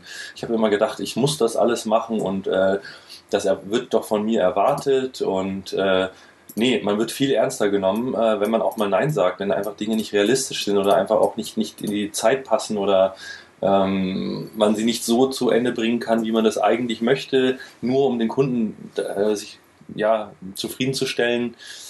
Ähm, das, das macht keinen Sinn. Einfach ganz klar kommunizieren, auch Nein sagen, auch Aufträge ablehnen. Ähm, ja, ich kenne auch viele Freelancer, die gestartet sind, haben erstmal jeden Auftrag genommen, egal wie schlecht bezahlt und wie unsinnig er war, weil sie halt irgendwas gebraucht haben. Aber die hatten dann halt auch überhaupt kein, keine Zeit mehr, ähm, ja, sich ums richtige Geschäft sich ums kümmern, richtige ne? Geschäft zu kümmern, richtig. Genau. Und, und, und äh, den, die guten Kunden ähm, auch anzuwerben und irgendwie für sich selber was zu tun. Äh, und, und, haben dann nur noch diese Billigaufträge gemacht, damit irgendwie Geld reinkommt, aber da kommst du dann nicht mehr raus, weil die Kunden kannst du nicht hochskalieren und sagen, ja, ab heute kostet alles äh, 100% mehr. Und über die Kunden kriegst du auch wieder nur Empfehlungen von schlechten Kunden, weil er sagt, hey, da habe ich einen Deppen gefunden, der macht es ganz billig, geh da auch mal hin. Ja, ja. Na, also gibt es auch ein schönes Bild dazu. Also so jemand, der halt immer Ja sagt, das ist halt eben auch, der verhält sich halt wie so ein kleiner Hund, dem man so ein Würstchen hinhängt und der springt dann immer so hoch und kommt an das Würstchen nicht ran. Richtig, richtig. Der wird das Würstchen also. nie bekommen und lässt sich immer verarschen. Und dann lieber als Hund auch mal umdrehen und in, ins Gesicht pupsen und dann sagen, nee, also du habt auch noch andere Möglichkeiten. Das nimmt, da wird man einfach ernster genommen. Das ist absolut, schon ganz ja, wichtig. Ja. Absolut. Lawyers Sack äh, finde ich auch interessant. Kommt drauf an, auf welcher Seite sie arbeiten oder wer sie bezahlt. Oh, Aber ja. da ist schon was dran. Wobei ich grundsätzlich sagen möchte, dass ich ähm, es gibt nette Rechtsanwälte. Also ich habe auch einen sehr guten und bin sehr dankbar, dass ich ihn habe. Aber wenn man mit anderen Anwälten zu tun hat, sind sie ja meistens nicht auf seiner Seite. Von daher. genau. Aber da habe ich bislang, Gott sei Dank, noch relativ wenig zu tun gehabt mit solchen Themen. Ja, wir hatten auch, da reden wir dann auch mal drüber, wenn wir mal äh, wahrscheinlich im nächsten, im, im, nächsten Monat darüber, also falls wir dann noch Hörer haben, weil wir sind jetzt ja schon auf echt langer, langer Bahn unterwegs. Ja, ein schönes Thema, über das wir auch noch sprechen möchten äh, zum Ende der Sendung, sind die Konferenzen. Wir sind jetzt noch äh, gerade ganz frisch im neuen Jahr und äh, was da noch dieses Jahr kommt, es gab jetzt auch viele Blogposts. Äh, Erik, du hast ja auch, glaube ich, auf, deinem, auf deiner Seite so eine Riesenliste gemacht der ganzen Konferenzen, die da kommen. Ähm, genau, es hat eigentlich der Christoph gemacht, dafür bin ich mir auch sehr dankbar. Dem habe ich gesagt, du, pass auf, wir machen da den Podcast und ich würde gerne wissen, welche Konferenzen und dann hat er diese Liste da zusammengestellt. super. Ähm, die werden auch immer aktuell halten. Und äh, brutal. Also es gibt brutal viele Konferenzen im nächsten Jahr und ich weiß gar nicht, weißt du schon, wo du hingehst? Ja, also ich habe mich jetzt schon mittlerweile entschieden, habe meinen Plan so ein bisschen gemacht. Also was auf jeden Fall bei mir äh, pflichtet natürlich ist, ist die SEO Campix. Das ist auch, auch meine erste Konferenz dieses Jahr. Ja. Ähm, da freue ich mich tierisch drauf. Ähm, was ich auch mitnehme, ist die neue Campix, die M3. Ähm, weil ich auch den, den Ansatz von Marco ziemlich mutig und toll finde, ähm, eben auch was er über den Next Level Day dann auch schon auf der SEO Campix macht, äh, eben auch mal andere Themenbereiche abzudecken, mal neue Leute reinzuholen. Ähm, ich weiß nicht, ob du ja, dazu auch irgendwie was sagen möchtest.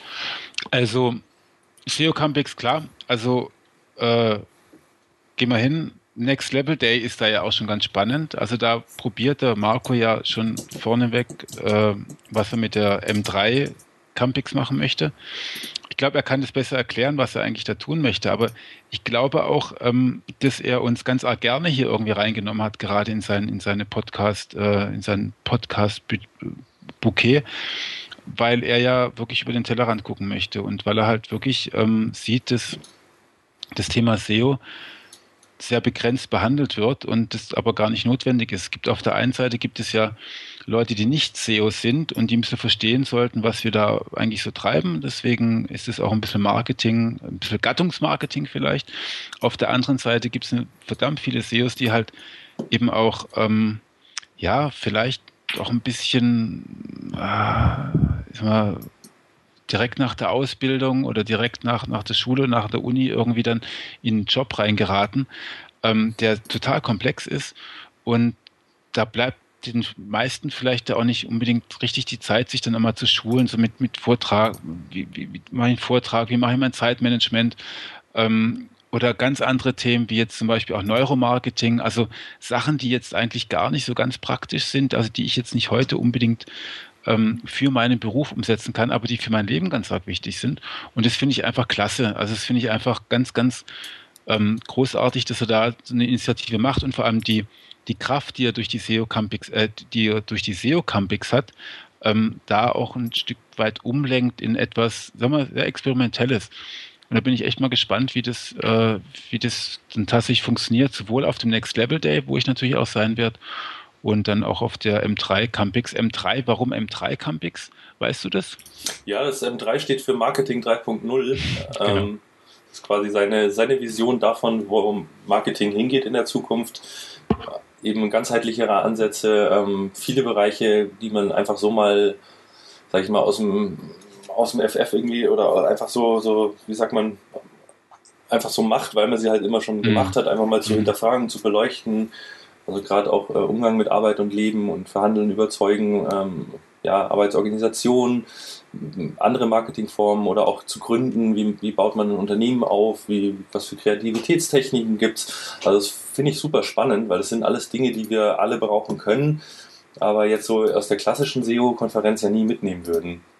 Nee, natürlich nicht. Also, und aber ich glaube einfach, das ist extrem wichtig. Also ich bin ja immer ein bisschen genervt von, von einigen Konferenzen, wo man halt, also das soll jetzt gar nicht an die Veranstalter gehen, sondern wo halt einfach die Themen auch sind, die äh, immer ziehen, nämlich äh, eine Black Hat Session gibt es immer, wobei wer macht heute noch Black Hat? Also oder Link Building ist immer, immer, immer total voll, die Räume. Mhm. Ähm, wobei eigentlich jeder sagt, ja, nee, Link Building ist doch eh nicht mehr so. Ne? also äh, finde ich schwierig. Also finde ich tatsächlich schwierig, aber das ist jetzt weder klar, ich meine, so ist es halt. Ist auch ein bisschen Boulevard, der da im SEO irgendwie stattfindet, dass man halt dann über die immer üblichen Themen irgendwie spricht. Und ähm, deswegen finde ich es umso lobenswerter, dass, dass, dass der Markus sagt, äh, ihr braucht noch andere Skills. Ihr braucht neben dem, dass ihr wisst, wie Linkbuilding funktioniert und auch noch, wie Texte funktionieren oder wie wegen mir auch SEO-Projektmanagement funktioniert, braucht ihr einfach auch noch ein paar andere. Ihr müsst mal über den Tellerrand drüber gucken, so das, was wir hier auch probieren. Und das finde ich super. Also ja. finde ich einfach gut und ich bin echt äh, echt sehr gespannt drauf und ich hoffe, dass da auch einige Leute kommen werden und uns da auch äh, gegen, dass wir uns da gegenseitig inspirieren. Ich habe mir auch schon das eine oder andere Thema ausgedacht, ähm, was ich, ich werde natürlich auch einen Vortrag machen. Ich bin mir echt noch nicht ganz sicher was, aber ähm, naja, wahrscheinlich irgendwas durchgedreht ist. Mal sehen. ja, bin ich gespannt. Also die beiden sind auf jeden Fall Pflichtkonferenzen. Äh, Finde ja. ich schön, wenn wir uns da auch auf beiden sehen. Da können wir dann auch immer ausführlich drüber berichten. Ja, genau. Ähm, nehmen wir mal, dann nehmen wir mal einen Rekorder mit, oder? Oh, ja, ja mobiler Rekorder ist bei mir alles schon am Start. Von daher. Hast du schon? Ja. Ah, schade, weil ich, ich freue mich immer, wenn ich einen Grund habe, mir ein Gerät zu kaufen. Achso, ich habe natürlich noch keinen. Also du kannst. Achso, nicht? Okay, nee, nee, nee. Ja. äh, was haben wir noch? Äh, genau, SMX haben wir, also äh, ich, es gibt ja eine ganze Menge Konferenzen. Äh, bei mir hat sich, also auch die Online-Marketing-Rockstars sollen irgendwie toll gewesen sein mhm. dieses Jahr. Ich war halt nicht da. Es gibt einfach so ganz, ganz viele, was halt für mich einfach schon seit Jahren immer die eine der wichtigsten Konferenzen ist, vielleicht auch, weil es einfach in München ist und halt eben auch äh, ausreichend international ist, die SMX. Ich habe das große Glück, gefragt worden zu sein, ob ich mit dem Karl Kratz zusammen Vortrag halt über OnPage SEO 2.0 ähm, also da geht es natürlich auch ein bisschen um WDF, IDF, wobei das überlasse ich gerne im Karl. Und ähm, wir werden da uns ein bisschen über On-Page-Faktoren noch unterhalten. Ansonsten ist die, äh, nicht ansonsten, ich hoffe, unser Vortrag wird auch in, oder das, mein Teil des Vortrags wird auch in Ordnung sein. Karls ist eh super.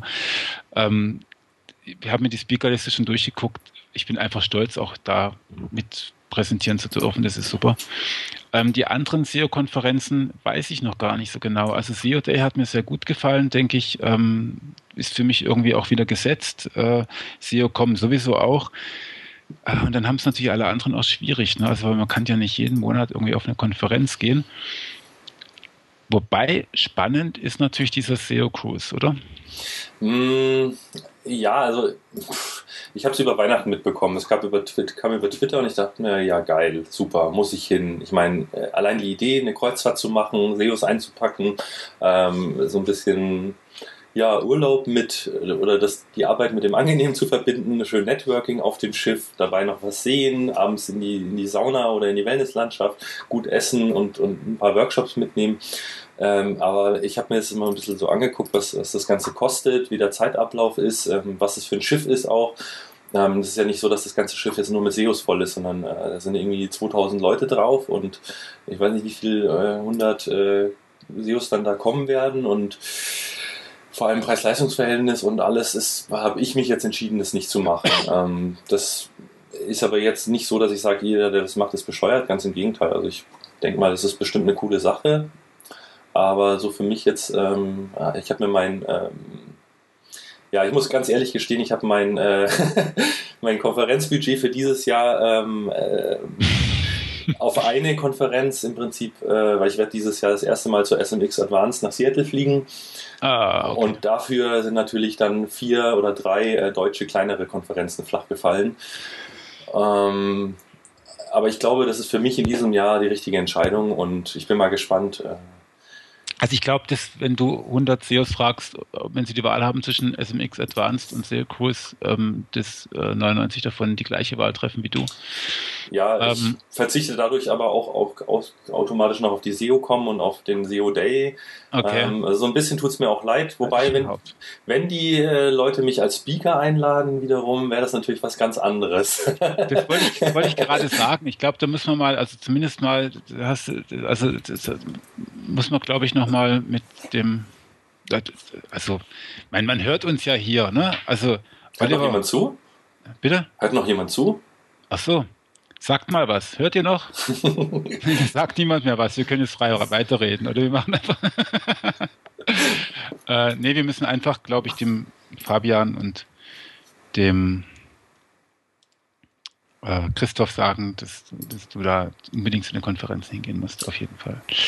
Äh, mit dem Seal Cruise habe ich, äh, also ich finde, das ist ein ganz spannendes Thema. Da muss man, da muss man echt eine ganze Weile drüber nachdenken. Ich finde das extrem interessant. Ich finde es total spannend, dass man da vor allem auch ähm, zwei Tage lang nicht wegrennen kann. Ähm, ich glaube, insgesamt Preis-Leistungs-Verhältnis ist bei Konferenzen eh schwierig zu beziffern. Ja, man hat halt ein Budget und man muss halt einfach gucken, wie man damit klarkommt. Also ich glaube, das ist was, das ist einfach andersrum. Und da muss man sich das raussuchen, wo man sich am meisten von verspricht.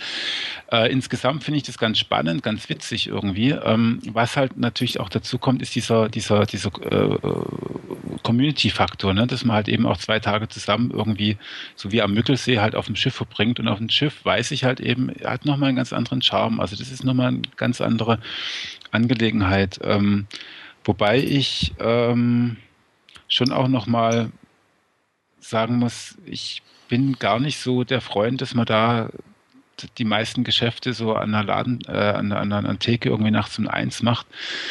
Ähm, ich bin gar nicht der Meinung, dass es notwendig ist, so ständig miteinander rumzuhängen, um dann, um dann äh, sich auszutauschen.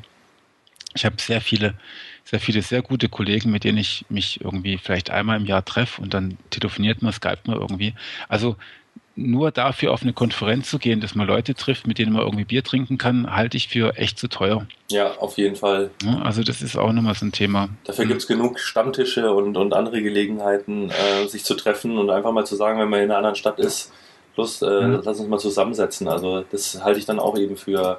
Ja, aber dann ist eben die Frage, was bleibt dann am Ende? Ich meine, die Vorträge, ähm, die wird es dann auch auf anderen Veranstaltungen dieselben wahrscheinlich wieder zu hören geben. Das war ja letztes Jahr schon so ein Problem, dass irgendwie ein paar Speaker mit denselben Folien äh, mal über alles drüber gerutscht sind. Entschuldigung.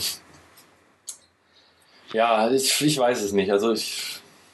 Ja, ist echt schwierig. Also ich finde die, ich finde, ich bin auch ein bisschen, ich, ich, ich glaube, wir haben jetzt genügend Konferenzen, bei denen, also logischerweise laden die Konferenzveranstalter auch die Leute ein, die ziehen. Mhm.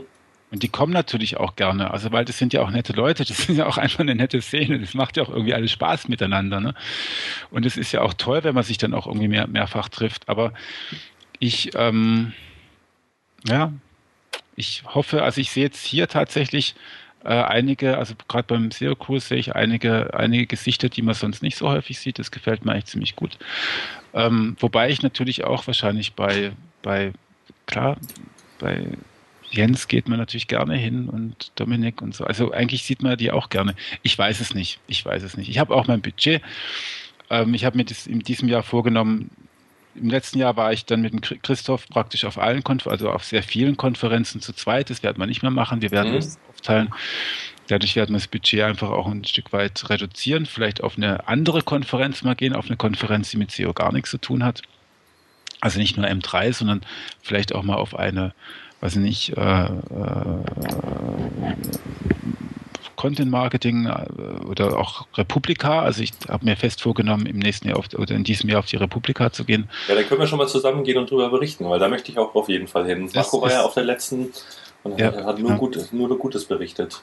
Ja, ich hatte für die letzte hatte ich Tickets, habe ich sogar eins gekauft gehabt und ähm, dann habe ich aber ein Engagement bekommen zum für, für, für, für, für eine äh, Seminar und dann konnte ich einfach nicht mehr hinfahren, habe ich es mhm. verkaufen müssen. Es hat mir echt wehgetan. Also weil Republika ist, glaube ich, wirklich so echt großartig. Also ich möchte gerne wirklich auch aus dem Tellerrand nicht nur gucken, sondern ich möchte auch irgendwie raus, raushängen. Und dann nehmen wir unseren Rekorder mit, den wir uns jetzt alle kaufen. Genau.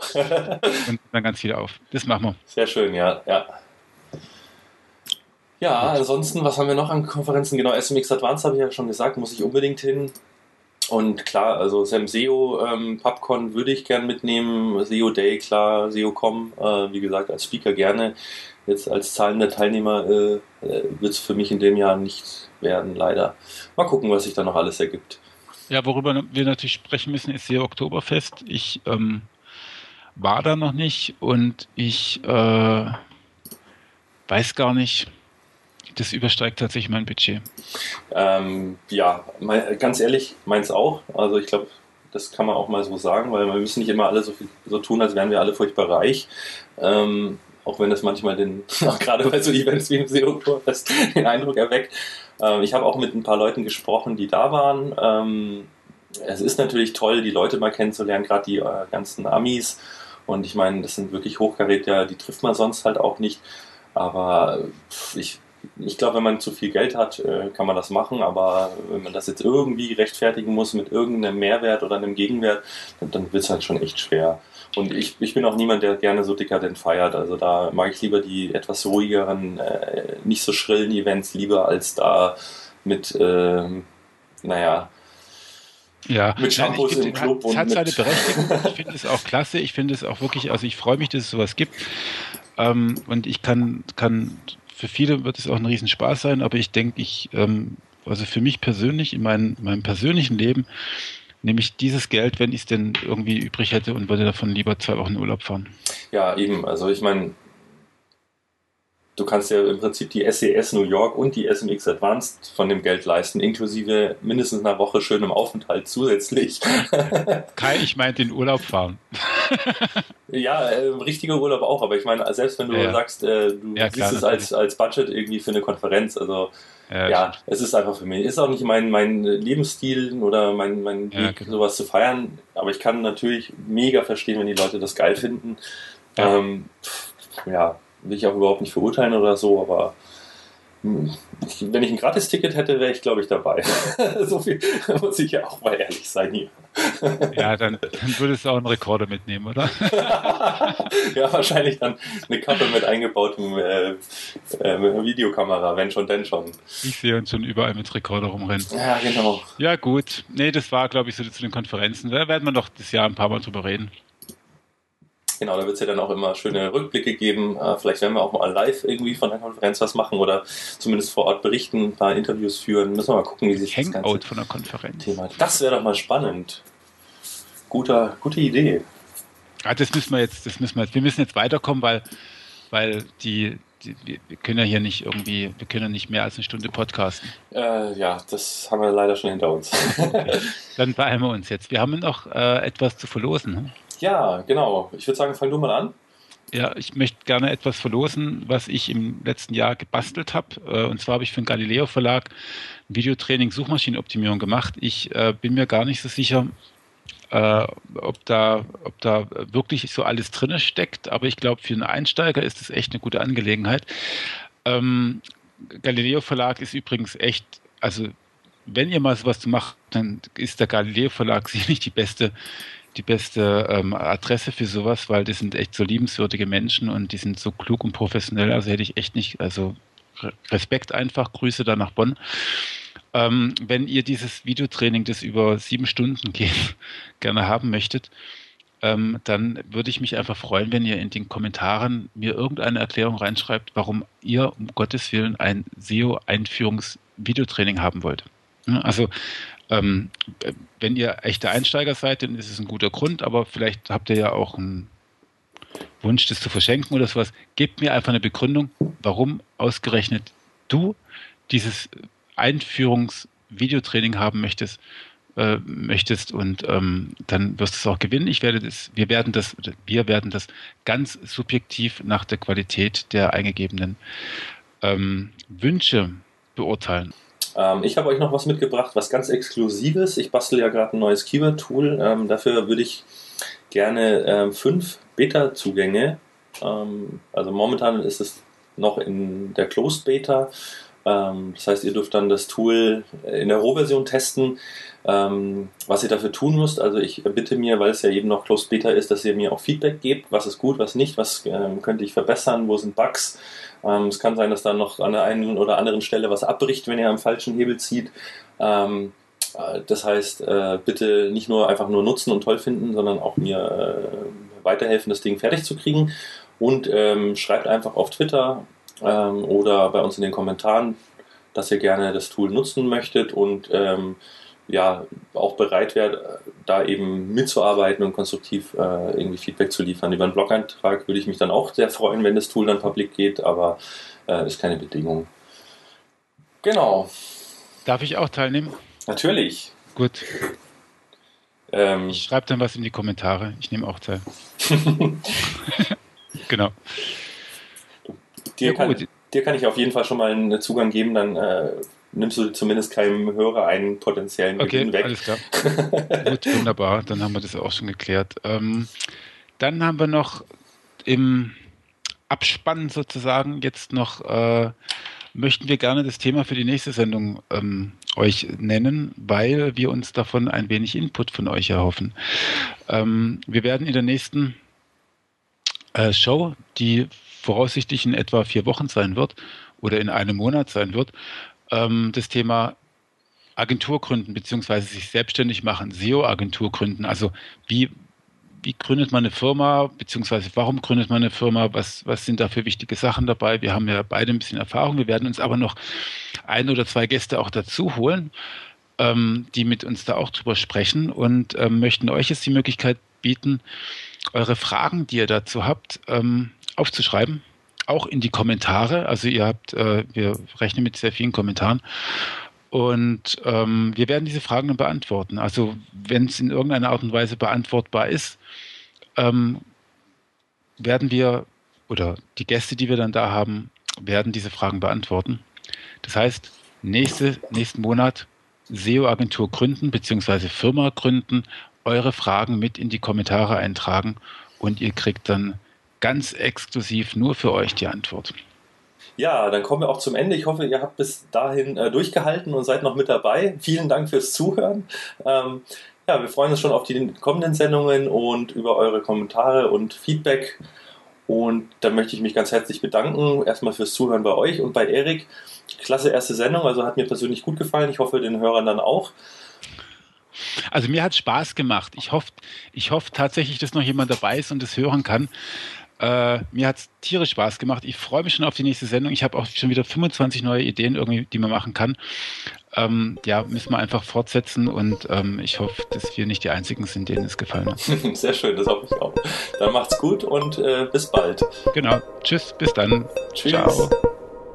Online Radar